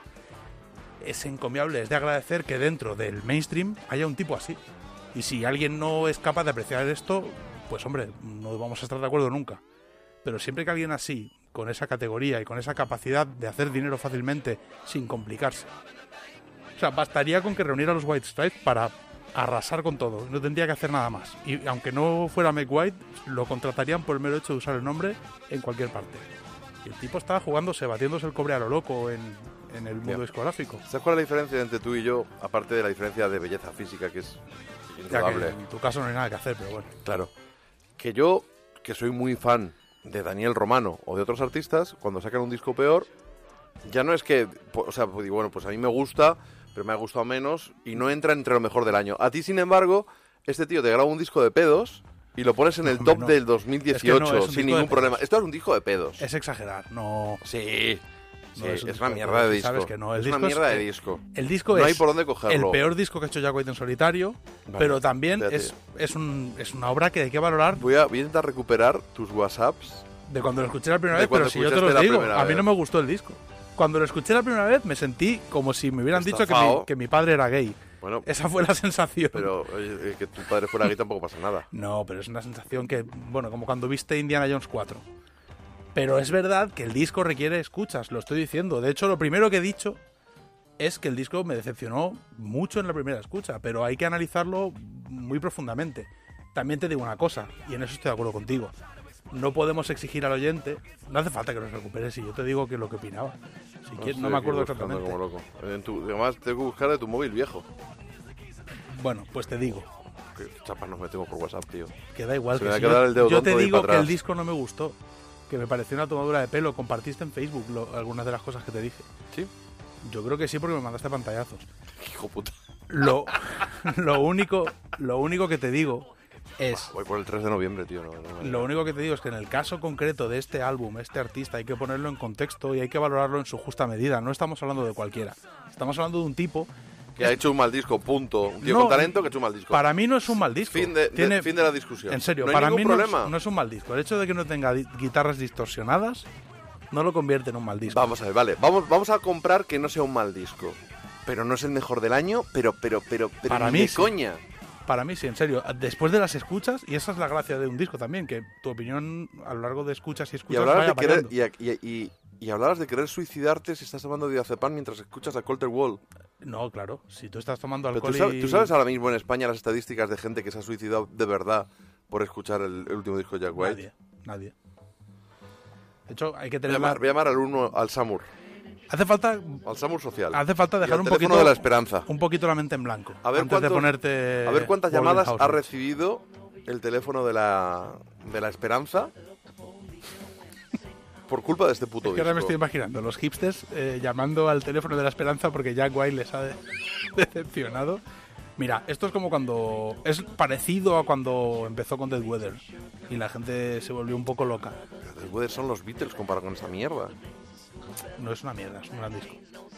O sea, no, Dolphin, tío, no, que yo te quiero mucho, pero no. Es un o sea, disco que hay que escuchar no, con no. calma, hay que ponerse No, que no, que no, que no, que no. Que sin prejuicios e intentar apreciarlo. Es, es mi, pi- es mi opinión. Pues te voy a decir lo mismo, haz lo mismo que el de Rosalía, hijo puta. Pues el de Rosalía es una porquería. Es, pero ya no Mira, te decir una cosa, prefiero escuchar el disco de Rosalía que este. Claro, te lo juro. Y, y- y te ese es tu problema y no lo quieres entender. Te lo juro. Escucha, si el problema con Rosalía que tengo yo no es que el disco sea bueno o malo, que me da igual. El problema es cuando la, desde la prensa musical me intentan vender que porque ha mezclado trap y flamenco, estamos ante la nueva Lola Flores mezclada con Camarón pasada por el filtro de Claro. Jamiroquai. Y, y este es subnormal porque haya... Y, y perdón para los que- chavales que tienen alguna discapacidad psíquica. ¿Y tú crees que este gilipollas, este gilipollas, por haber mezclado un poquito de rap con un poquito de trip No, hop, no con un poquito de no sé qué, se cree que ha descubierto la Pepsi de la, Es que ves, la, la no me fórmula de la Pepsi Cola? No me escuchas, te estoy diciendo lo contrario. De hecho, te estoy diciendo que precisamente eso no es lo destacable del disco porque ya además lo había hecho. Y de hecho, en tu querido Lazareto, rapea más de la mitad del disco. No, pero no, no, no. ¿Cómo que no? ver, Si no- ¿Cómo que no tiene nada que ver? Lazarero es un gran álbum. Vale, en el, que, en, el, en el que el tipo rapea la mitad de las canciones, Que no, que no, que no. Que no. incluyendo el single. Que no. Pero vamos, si Sí, solo el single sí, sí. es que Pero Three Women no, por ejemplo. Bueno. O la que canta con la, con la chiquita, perdona. viene rapeando desde Licky Thumb de los White Stripes, ¿vale? O sea, eso es así. Lo que nos hayamos Sí, pero nunca había caído tan bajo, lo había hecho con gracia. Bueno, Ice Station sobre Zebra es un tema complicado, pero es un tema que a mí me gusta. Complicado. O sea, para que él diga complicado. No, porque tiene una estructura muy, muy, muy, muy, muy rara y sobre todo porque no es una canción hecha de una manera tradicional. Pero la letra de esa canción te está diciendo exactamente lo mismo que yo. Si no te gusta, muy guay. pero- Españoles, Dolphin ha muerto. Que nombre que no. Entre lo del blues del otro día el que me metiste ahí, el Lachlan, ese, o como sea, que, que madre mía, qué tostón de tío. Y esto, Dolphin, yo cuando te contraté de... Vale que no pagamos un pero vamos a pastizal, ver, pero... En serio, ya quitando Jack White, eh, no, faltad, no, no faltéis al respeto a Doyle Bramall. Tú y tus brasas, compinches de son- Twitter. Es unos O sea, brasas, tío. Son bots, que no, son es- bots que tengo contratados. Es, estamos hablando de un auténtico músico. a ver, Pesado. no, pesado no. Es que es un tipo respetado por todo Dios, empezando por Eric Clapton y terminando por el público Que de blues mejor- tejano que vive en Austin, por ejemplo. Pero que a lo mejor Que toca lo muy bien, como icono. como Gary No, es Clark que es un Jr., gran pero, pero, pero graba unos discos que son un coñazo y son mainstream. Gary, escucha, ni Gary Clark ni a Doyle Bramall te has puesto a escuchar un disco nunca. Con lo cual no te metas con ellos. No es cierto del todo. que no es así. Yo entiendo que lo que yo os puse el otro día, o ciertas canciones que graban, incluso está, Gary pues Clark se acerca al R&B. Pues ya está, pues ya Pero que está, alguien- pues ya está. escucha, vamos a ver, que alguien se acerque al R&B no quiere decir que no sea un gran artista. Pero vamos, pues ponme las canciones buenas, no me traigas las malas, cabrón. Pero que aquí hemos hablado bien. Pinche hijo de puta. de Yo Lady- estoy con Narcos, la tercera de Lady Gaga. cuarta temporada. Hemos hablado bien en este programa. Pero porque es una gran intérprete. Pues por la Y- misma pero razón. hemos pinchado sus canciones bueas. Da No hemos mismo. pinchado el Poker Face. Pero escucha, por la misma razón por la que admiramos el trabajo de Lady Gaga, porque es una gran artista, Pero es que no hemos pinchado Poker Face, ni hemos pinchado el- el- la tontuna esta de que chupar la bola de, de la, de los moñetes, esta, ni no sale el nombre ni ahora mismo. La Miley la. Cyrus. Ah, sí, vale. el vídeo de ese. Hostia, había un momento que no sabía, que digo, no sé de qué está hablando. Chupar la bola. Bueno, más allá de eso, yo recomiendo a la gente que se ponga Estamos si quiere, cansando a nuestros oyentes. el Boarding House Reach de Jack White, que para mí es el disco del año. Ahora que no nos escucha, no lo hagáis. No hace falta que lo escuchéis, es una mierda. Bueno, pero tú estás muy feliz porque no va a juntar a los White Stripes, que podría haberlo hecho porque es muy fácil. Sin embargo, ha hecho algo muy arriesgado y muy complicado que es juntar a los Raconteurs. No, pero bueno, es algo muy celebrado.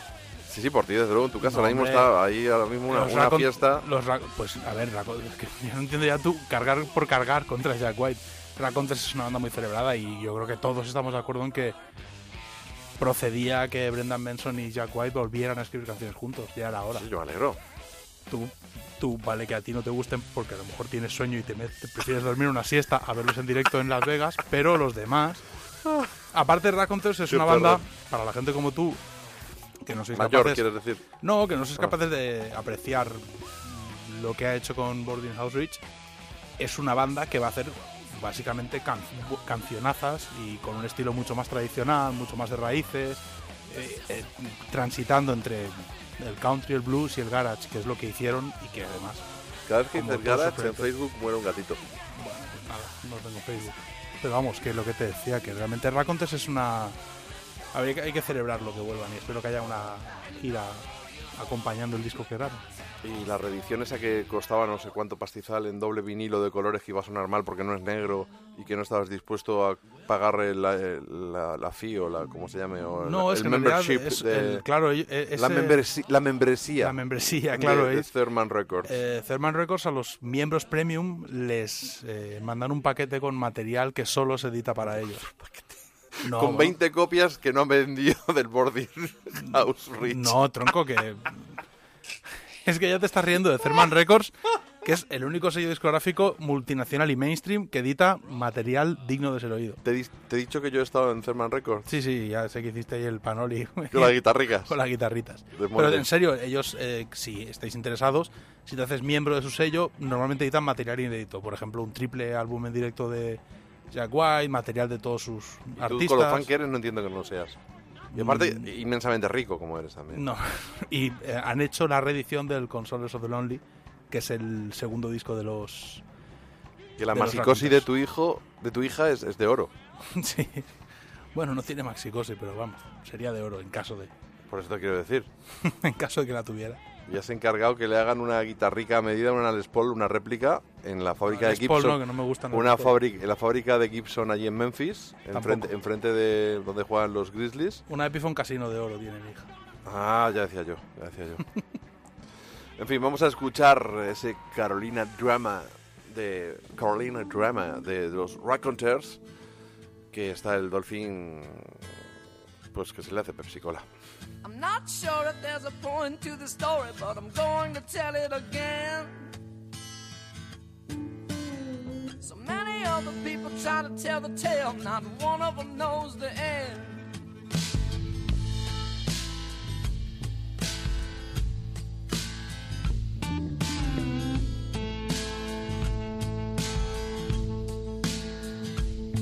It was a junk house in South Carolina, held a boy the age of 10.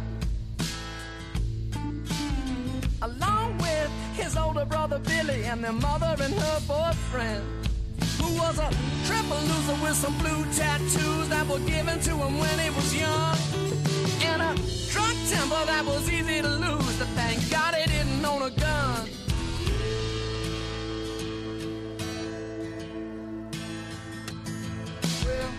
Billy woke up in the back of his truck, took a minute to open his eyes.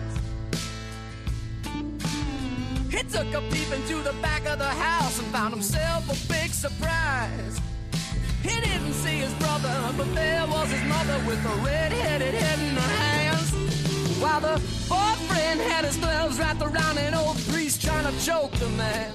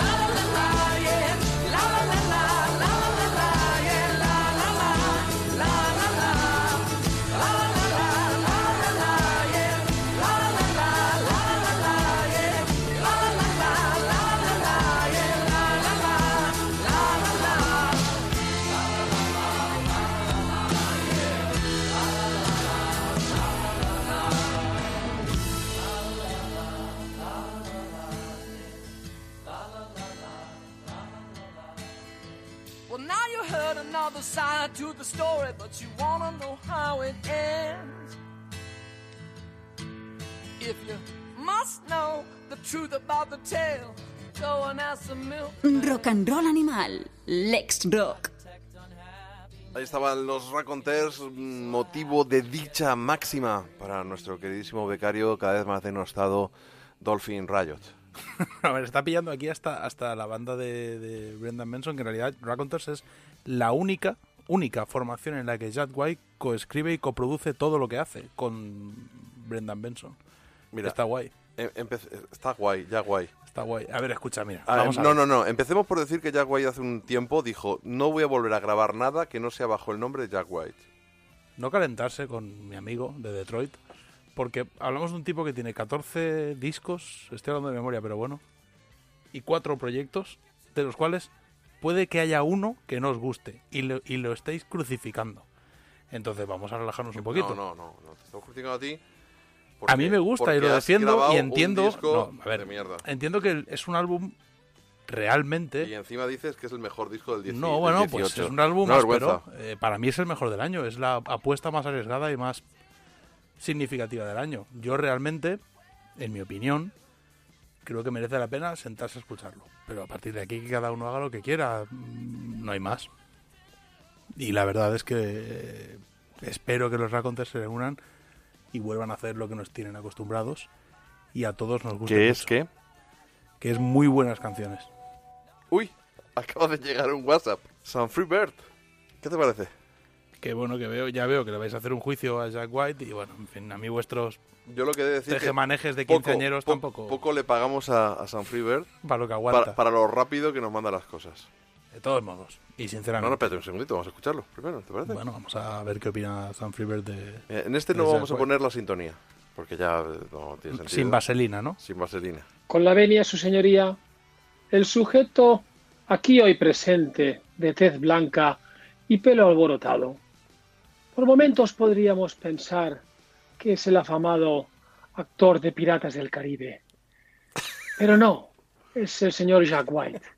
Sí, veo en su mirada cierto atisbo de duda. Es normal. Quizás ello viene propiciado por el desdoblamiento de personalidad que ha sufrido el sujeto aquí presente por su último trabajo en solitario. No hay por dónde cogerlo, su señoría. Después de Lazareto, después de Blunderbuss, confiábamos en la victoria de este músico norteamericano. Nos lo había demostrado con los White Stripes, nos lo había demostrado con Dead Weather o con el grupo Raconteurs. Pero este señor ha publicado un disco nefasto, quizás confundido, pensándose que era Prince con sus Revolution. ¿Qué son esos sintetizadores? ¿Dónde están las guitarras? ¿Dónde están las melodías? Su señoría, Jack White, ha grabado un disco deleznable. De mierda. Hoy no voy a pedir su condena, voy a pedir ¿Eh? su rehabilitación. Ah. Creo que el señor Jack White ha de ingresarse. Sí, lo tenemos que ingresar en una clínica de rehabilitación. Que vuelva a coger el mástil de su guitarra y, por favor, que vuelva a grabar un disco digno, porque lo que ha grabado es una tomadura de pelo. Por lo tanto, con la venia de su señoría, suplico al juzgado que el señor Jack White ha de ser rehabilitado. Es un crack el San Free Bird, ¿eh? Pues nada, menudo cachondeo que tenéis a costa de, de Pero vamos a ver, pero es que estás solo, tío. nuestro amigo de tez blanca y pelo desgarbado. Pero estás, es que estás solo. No estoy solo, el disco ha sido número uno de ventas, o sea... solo No, no, estoy pero solo en- eh, entre en- los del rock. ¿En Entre qué- los del ¿Quiénes sois los del rock? ¿Que vais dando, pasaportes o cómo es la Pues, movida? pues sí, pues sí, en, en- en cierta medida. Los del rock. No, pero, es pero- como los del río, pero con distorsión, ¿no? pero, eh, asúmelo. O sea, San Free Bird es un tipo... Que sí, que no, que a ver, que es una cuestión opinable. Como decía el otro día, la música es subjetiva. A mí me parece que es un disco que puede llegar a ser disfrutado y que es disfrutable. Pero bueno, es mi opinión. Nada más, alguien tenía que defender a Jack White, o sea... Y tienes que ser tú, mi becario. Hombre, si el abogado exige que lo manden a rehabilitación, pues a ver, el muchacho tampoco... Yo creo que es una figura necesaria y es un tipo al que admiramos por lo que hace dentro de la industria y por su trabajo como músico y como intérprete. Entonces, bueno, a mí me gusta el disco. Pero vamos a ver, una cosilla. Pero lo que te pedía de... O sea, es que yo incluso que soy fan de los Beatles, pues me, me- oigo los La Dio Blada y, y, y- Está guay. y me pongo enfermo. Para un anuncio de comida para animales. Claro, ahí vamos, ¿no? Eh, pero lo que ha dicho Daniel Romano o de otra gente, el disco 7 de Blitz and Trapper me parece una castañeja. Si es que no vamos... eh, Ya, pero, pero es que... colega nos diría que estamos diciendo todo el rato lo mismo y tendría razón. Sí, en este caso sí, pero tú, mira, fíjate, pero Sergio Martos, por ejemplo, le pasa un poco lo que a ti con el Alice Cooper. Se cree que caga ahora Alice Cooper y no, no, que no, no, es hombre, así. que no. A ver, que yo, des- yo he Do- partido dos, de la base... dos ilustres del Ruta. Jordi Sánchez Crespo, un saludo. Si nos está... nah, no nos escucha seguro. Y, y Alfred Crespo. Los dos estonianos a tope. Tampoco tienen criterio. Le siguen por todo el mundo, no ven sus defectos. Pero Entonces, escucha, sois un problema. Esta gente. yo parto sois- de la sois base, quinceañeras, no, sois no me como estás- los, los fans de Justin Bieber llevadas al rock. practicar la escucha activa. Te estoy diciendo de antemano que entiendo que no os guste. Que parto de la base de que es un disco que... Mira, Jack White cuenta en una entrevista en Uncut que sus amigos, amigos personales, fueron a escuchar mientras mezclaba y empezaron como... y luego cuando vieron que iba en serio dijo, pero ¿de verdad vas a meter esto en un disco? Claro. Y Jack dijo, pues sí, y es una apuesta arriesgada, es una apuesta difícil, es una apuesta que los del rock no vais a comprar nunca. Pero yo considero que el disco es disfrutable y que tiene un punto Bien. Si te sientas, Pero te eso te pones lo compro, eso te lo compro. Pero lo que no acepto es que me digas que es el puto mejor disco de 2018. para mí es el mejor disco del año. Es que no, es que estás fingiendo. Es que lo que me jode es que me mientes, tío. Que no te miento, hombre. Que sí, sí, sí. no, Bueno. te voy a mentir yo a ti. Vamos con un tipo que vuelve de gira a nuestro país, que nos ha dado muchas alegrías, aunque sí es cierto que lleva un tiempo pues un poco anquilosado. Lo que pasa que aquellos que les vieron en ese... mm, fue una catarsis en ese concierto mítico de la Sala Gruta 77 en Madrid. Y mi querido y añorado Paquito Bendito, en sus pinchadas, nunca faltaba este bounce.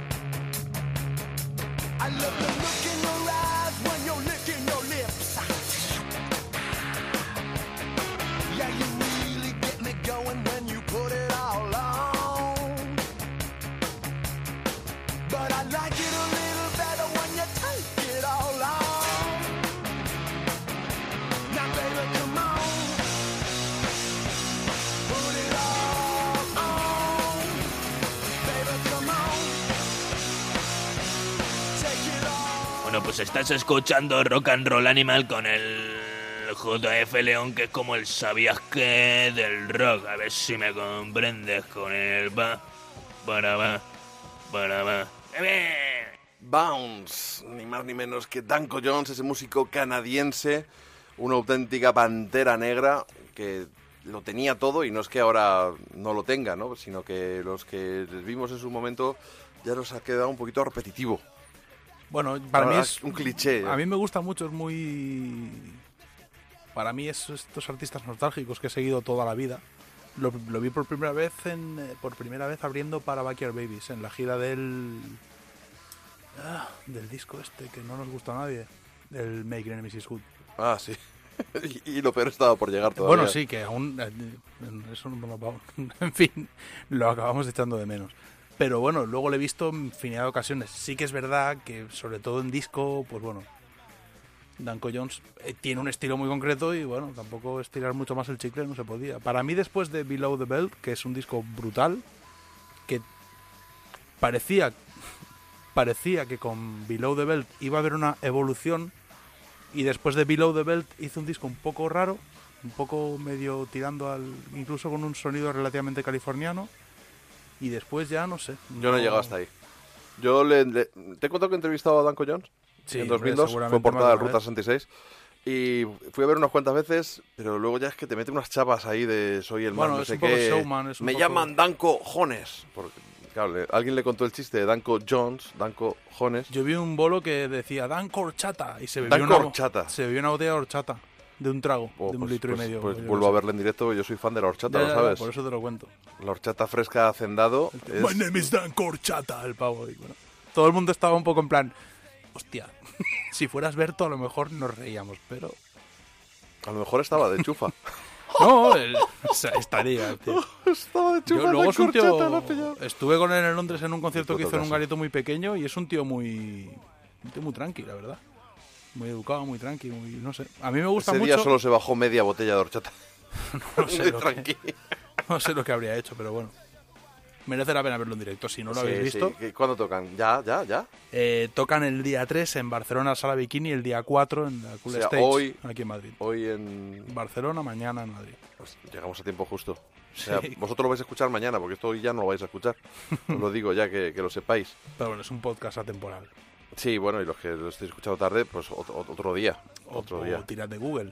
Sí, sí, pues eso. Pues, eh, seguro que vuelve. Seguro que vuelve. Bueno, Este- sí. Es incombustible, Danko Jones, otra cosa no, pero tiene mecha para rato. afortunadamente. Y llegados a este momento, que ya estamos en la recta final del programa, estamos aquí, en tu sección. El Rincón del Blues con Dolphin Riot. ¿Qué nos quieres contar hoy en desde tu rincón, Dolphin? Pues bueno, hoy quiero hablar de un músico que me gusta mucho y que voy viendo... o Voy, Jack White. No, voy detectando que es muy poco conocido para lo grandioso que, que fue. También es cierto que tuvo una vida tristemente corta.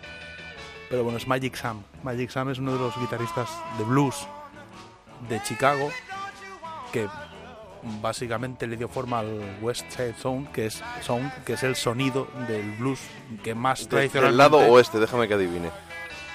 es el sonido de blues que más asociamos a Chicago. Es eso- ese sonido de blues que relacionamos con Otis Rush, con Buddy Guy, con los Blues Brothers. Ese tipo de blues que toca el funk, toca el soul, toca sonidos de, de este soul sureño en Estados Unidos y que se aleja. Son los que, re- por así decirlo, rompieron del todo las eh, relaciones, eh, al menos acústicas y estilísticas, con el blues el del Delta, Delta, cosa que Muddy Waters hizo mucho después o no llegó a hacer nunca, realmente, igual que Golden Wolf. Hombre, lo, venían de ahí.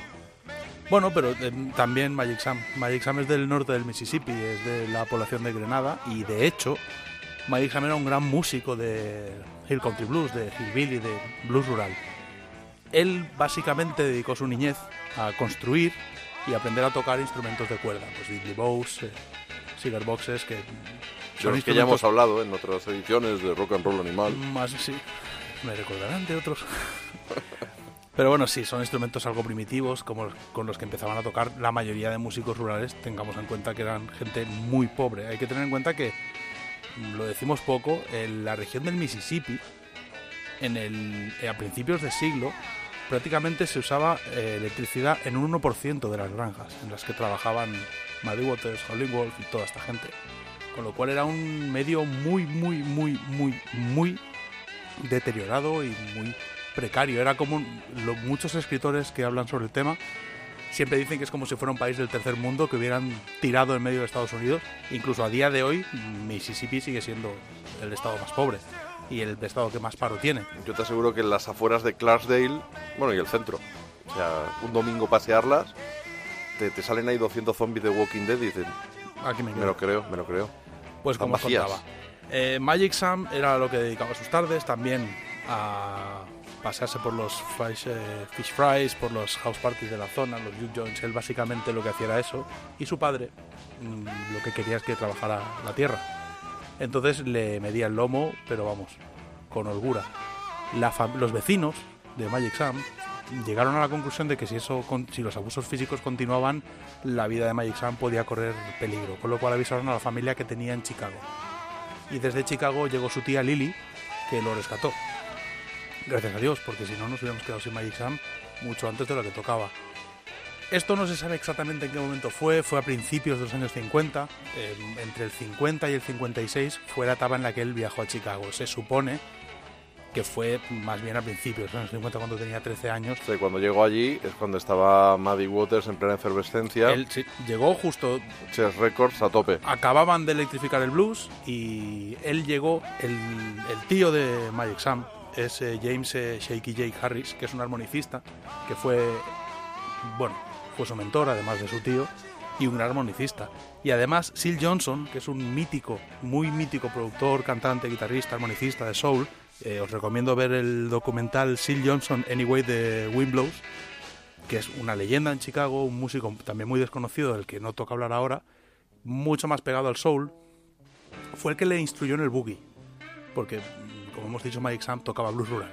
Pues llegó a Chicago, lo vamos por así decirlo, lo pusieron Flipó con la escena. bueno, Lucy, tú calcula un chaval que estaba acostumbrado a vivir en el campo, llegó a Y a Maxwell que le Street midieran el lomo. y en Maxwell Street era básicamente blues y su tío no le dijo, pues te vas a poner a currar. Su tío lo que hizo- le dijo fue, vas a ser músico profesional con 13, 14 años. ¿Cómo hacen aquí? Ti- mm, Le enseñaron los palos del boogie, el blues de Chicago y le dijeron a funcionar. Y a partir de ahí lo que empezó a hacer eh, Magic Sam fue pues lo que se hacía en aquella época es batirse el cobre porque toco mejor que tú, porque toco más fuerte que tú, porque mi equipo se escucha más fuerte y te quito los conciertos. Pero eso lo hizo con Muddy Waters, con Howling Wolf, que en aquel momento eran los reyes absolutos del sur de Chicago, pero lo hizo con Elmore James, con eh, Bo Diddley, con Little Walter, eh, con Brunsey, que estaba en aquella época por allí, con todos. Se partió la cara con todo el mundo para intentar sacar la cabeza podemos establecer un paralelismo al momento en el que Hendrix llega a Inglaterra y se encuentra a Cream, a los Beatles, a los Stones, pues lo mismo pero en Chicago. Y en Chicago, ojo, que te pegaban un tiro. En Chicago no era... ¿no? no estaba pa' Wolf llegó con una pistola a ajustar las cuentas a Muddy Waters cuando le robaba al guitarrista. Pero el guitarrista hay que tener en cuenta que Howlin' Wolf, aparte de que se tomaba muy mal eso, fue el primer músico que le pagó la seguridad, la seguridad social a los músicos que contrataba. Lo cual fue un avance social y era un tipo que tenía muy... Carácter, sí. O sea, am- Otro que no le despertaba hacer la siesta.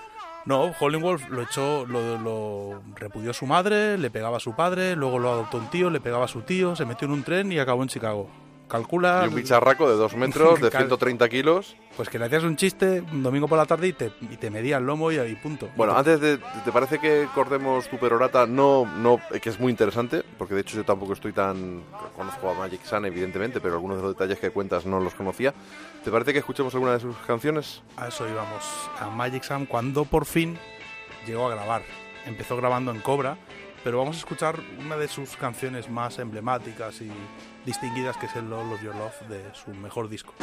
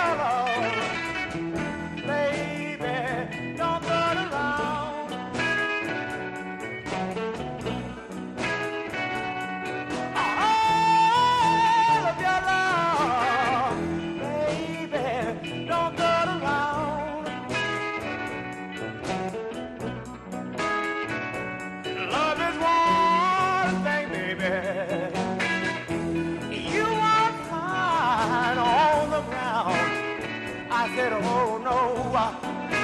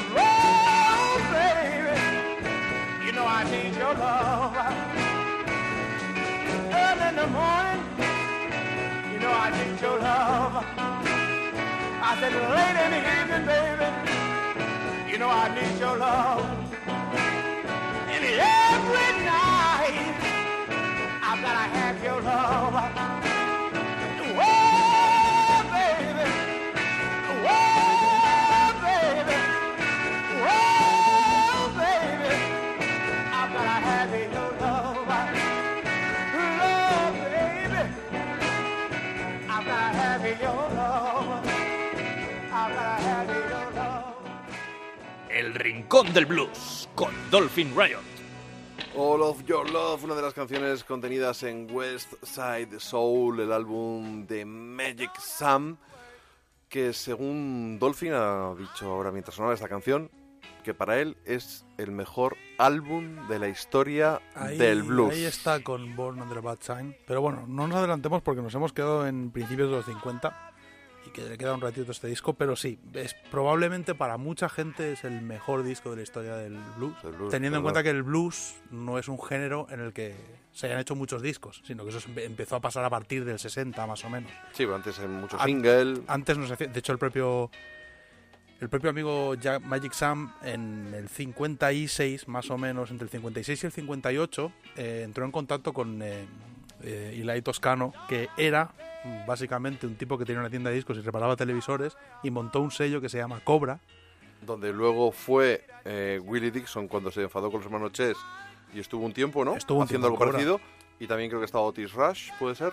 Otis Rush estuvo en Cobra, estuvo en Cobra Buddy Guy. eh, bueno, es un sello legendario de, de Chicago. De hecho aquí, perdón, ya sé que te interrumpo un poco, pero menos Dilo, que dilo. tú a mí fuera del micro. Eh, aquí hay un doble CD Snakebite que contiene tres álbumes. Uno de Otis Rush, otro de Magic Sam y otro de Buddy Guy. Y es una virguería. Sí, porque de hecho eso es, son, por así decirlo, los primeros pasos, las raíces del este West eh, Side Zone, eh, que es el blues de Chicago, que hoy en día identificamos como blues de Chicago. Porque si te pones las grabaciones de Muddy Waters de la época en que estaba en Chicago, es básicamente blues del Delta electrificado. Pero esto era blues típico de Chicago, hecho por chavales que habían aprendido a tocar blues en, Chicago, al estilo de Chicago, y que lo mezclaban mucho con el boogie, Buddy Guy mucho con el funk, y Otis Rush quizá era el más tradicional de los tres, pero bueno, un sonido muy particular. Como os decía, Magic Sam entra en Cobra, graba 11 singles y caras B y no tiene ninguna repercusión fuera de Chicago. En Chicago consigue hacerse un nombre, él se había partido la cara con todo el mundo, había tocado en todos los garitos, era un músico conocido por todos, respetado por todos, pero no tiene ninguna repercusión. Esto pasa en el 58, cuando el- básicamente ya se planeaba hacer un disco, al año siguiente quiebra Cobra Records, con lo cual se queda sin sello discográfico y lo reclutan. Se tiene que ir al ejército. La de. En el 59, que se tiene que ir al ejército, le llega una oferta para grabar con Chief Records, un sello en el que también había estado el Moore James, grabó muchísimo bluesman ahí. Entonces él se va del ejército, básicamente abandona el cuartel. Cuando tú, eh, Deserción. en realidad él no desertó. es Hay dos, hay dos posibilidades. peligroso, Cuando ¿eh? tú te vas del cuartel te pu- puede ser una falta porque pretendes volver o te pueden acusar de deserción. Y el ejército lo acusó de deserción. Con lo cual él grabó con Chief Records, también grabó canciones sueltas y lo que consiguió fue acabar en la cárcel, seis meses.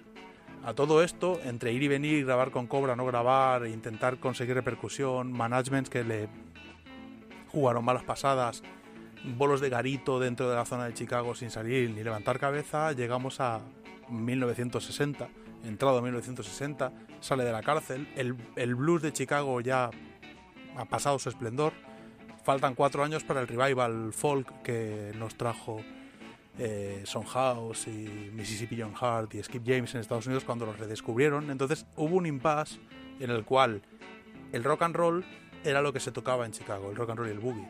Y Magic Sam quedó un poco fuera de lugar, con lo cual estuvo dos años dando vueltas por los garitos tocando como músico por lo que fuera para subsistir.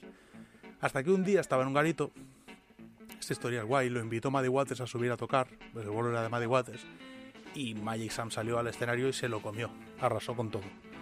Pues uno de los que estaba entre el público era el dueño, el fundador de Delmar Records. Eh, en este caso, Bob Cobster, que cuando vio a Magic Sam, alucinó. Como decía Willie Dixon, que por cierto Chess Records no quiso contratar a Magic Sam a pesar de lo que opinaba Willie Dixon, había mucha gente tocando blues de 12 compases, son palabras de Willie Dixon, pero solo había un tío mm, con ese tipo de melodías descansando sobre ese tipo de acordes, como hemos oído en All of Your Love. Y ese tipo era Magic Sam. Y de esto en Delmar Records se dieron cuenta. Con lo cual, y esto pasó en el 62, le ofrecieron un contrato discográfico. Muchas vueltas dio, mucho tocó, mucho, mucho, mucho, mucho, mucho, mucho paseó por las calles con su guitarra, hasta que finalmente en el 68 graba este West Side Soul, que es, como os he dicho, para muchísima gente el mejor disco de la historia del blues. El, otro disco que siempre se menciona es el popular y aclamado Born of the Bad Sign. Pero claro, Magic Sam, cuando graba este West Side Soul y empieza a ser una leyenda, empieza a ser un tipo al que reclaman en todo el territorio y también en Europa, se da prisa en grabar un segundo disco porque no sabe si le va a dar tiempo debido a la gran cantidad de compromisos para actuar en directo. En 1969 graba Black Magic, disco que no llega, creo que no llega a haber terminado. Antes de lo que le pasó al pobrecico, el propietario de Delmar Records le dijo, suerte, has hecho un discazo y le consiguió, le iba a liberar del contrato que tenía para que fuera a grabar a Stax. Estamos hablando del mismo año en el que se grabó Born Under a Bad Sign. Es decir, Sí. Magic Sam podría En haber llegado en Stax, por en cierto. Stax. Podría haber llegado a Stax a grabar con eh, Booker T and the, and the. Y hubiera hecho probablemente algo tan brillante como Albert King, porque además Magic Sam era un compositor muy, muy, muy, pero que muy brillante. Pero de repente, de un ataque al corazón, falleció repentinamente, sin saber nadie por qué, y nos dejó en 1969, con lo cual no llegó a pisar Stax Records, no llegó a hacer giras extensas por todo el país, no llegó a ver a tipos como yo hablando de él en un país como España, y por eso John Belushi en la peli de los Blues Brothers, cuando tocan Sweet Home Chicago, le dedica la canción a The Late Great Magic Sam. Está hablando de este hombre que, en mi opinión, si no hubiera muerto, probablemente hoy estaría ahí con Albert King, con B.B. King, con Freddie King. Sería Magic Sam, podría ser eh, King Sam sin ningún problema, pero desgraciadamente nos dejó. Eso sí, comprad West Side Soul y sentaos a escucharlo porque es una obra maestra. Bueno, pues esta lección de, de blues es espectacular. Y si te parece que nos tenemos que ir yendo, que fíjate la hora que es, nos despedimos con uno de estos boogies salvajes que, que grabó Magic Sun. Sí, Hasta sí. el próximo día, Dolphin. Gracias por estas lecciones magistrales. De, no. de Es Jack White no tienen ni puta idea, pero, es una pero, recomendación. pero, pero de blues, pues la verdad es que para ser un imberbe Y un idiota. Dilo, dilo. y un Ibas a idiota. decir imbécil, pero bueno, no pasa No, nada. no, es un tío que te tengo un gran No, pero respeto. lo digo en serio. Magic Sam, es que el problema que tuvo Magic Sam es el problema que tenemos la mayoría de los seres humanos, que llega un día que te mueres. El problema es No que jodas. llegó muy pronto. Entonces, en el momento en el que él podía haber ido a Stax y convertirse en lo que se convirtió Albert King en paralelo a él, y disfrutaríamos de una discografía muy extensa, desapareció de la Tierra, por desgracia, y ha quedado en el olvido cuando es Claro, pero- realmente uno de los más grandes. Pero te iba a decir yo que lo- eh, por, por lo general cuando te mueres muchas veces se magnifica tu leyenda. Fíjate con Hendrix, fíjate con, con Robert Johnson. eh, y bueno, pues a este señor le tocó ser Fue la excepción casi. Que, No llegó a despegar, hizo lo que llamamos en el mundo del blues hacer un Robert Johnson, que es justo cuando vas a conseguirlo, desapareces de la faz de la tierra. Sí, pero así como todo cualquier aficionado del blues conoce a Robert Johnson, incluso sin ser aficionado del blues, Magic Sun no es tan conocido.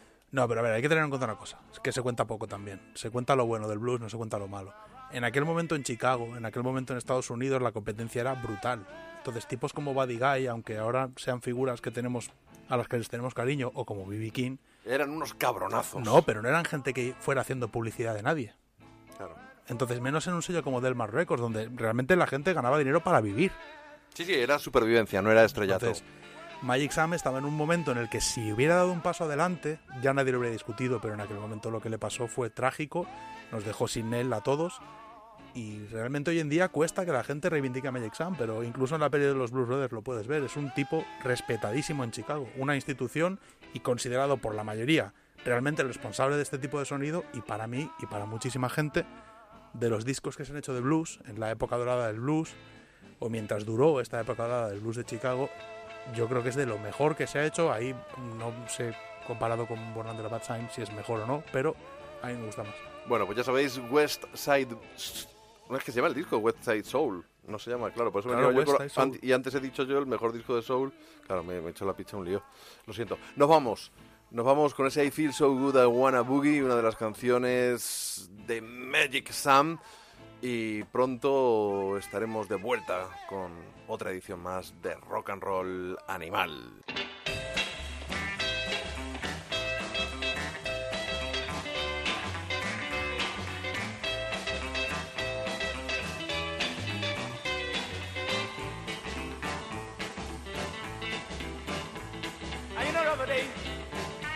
I was walking down the street.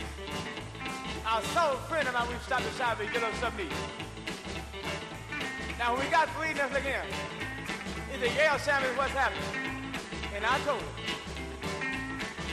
Whoa,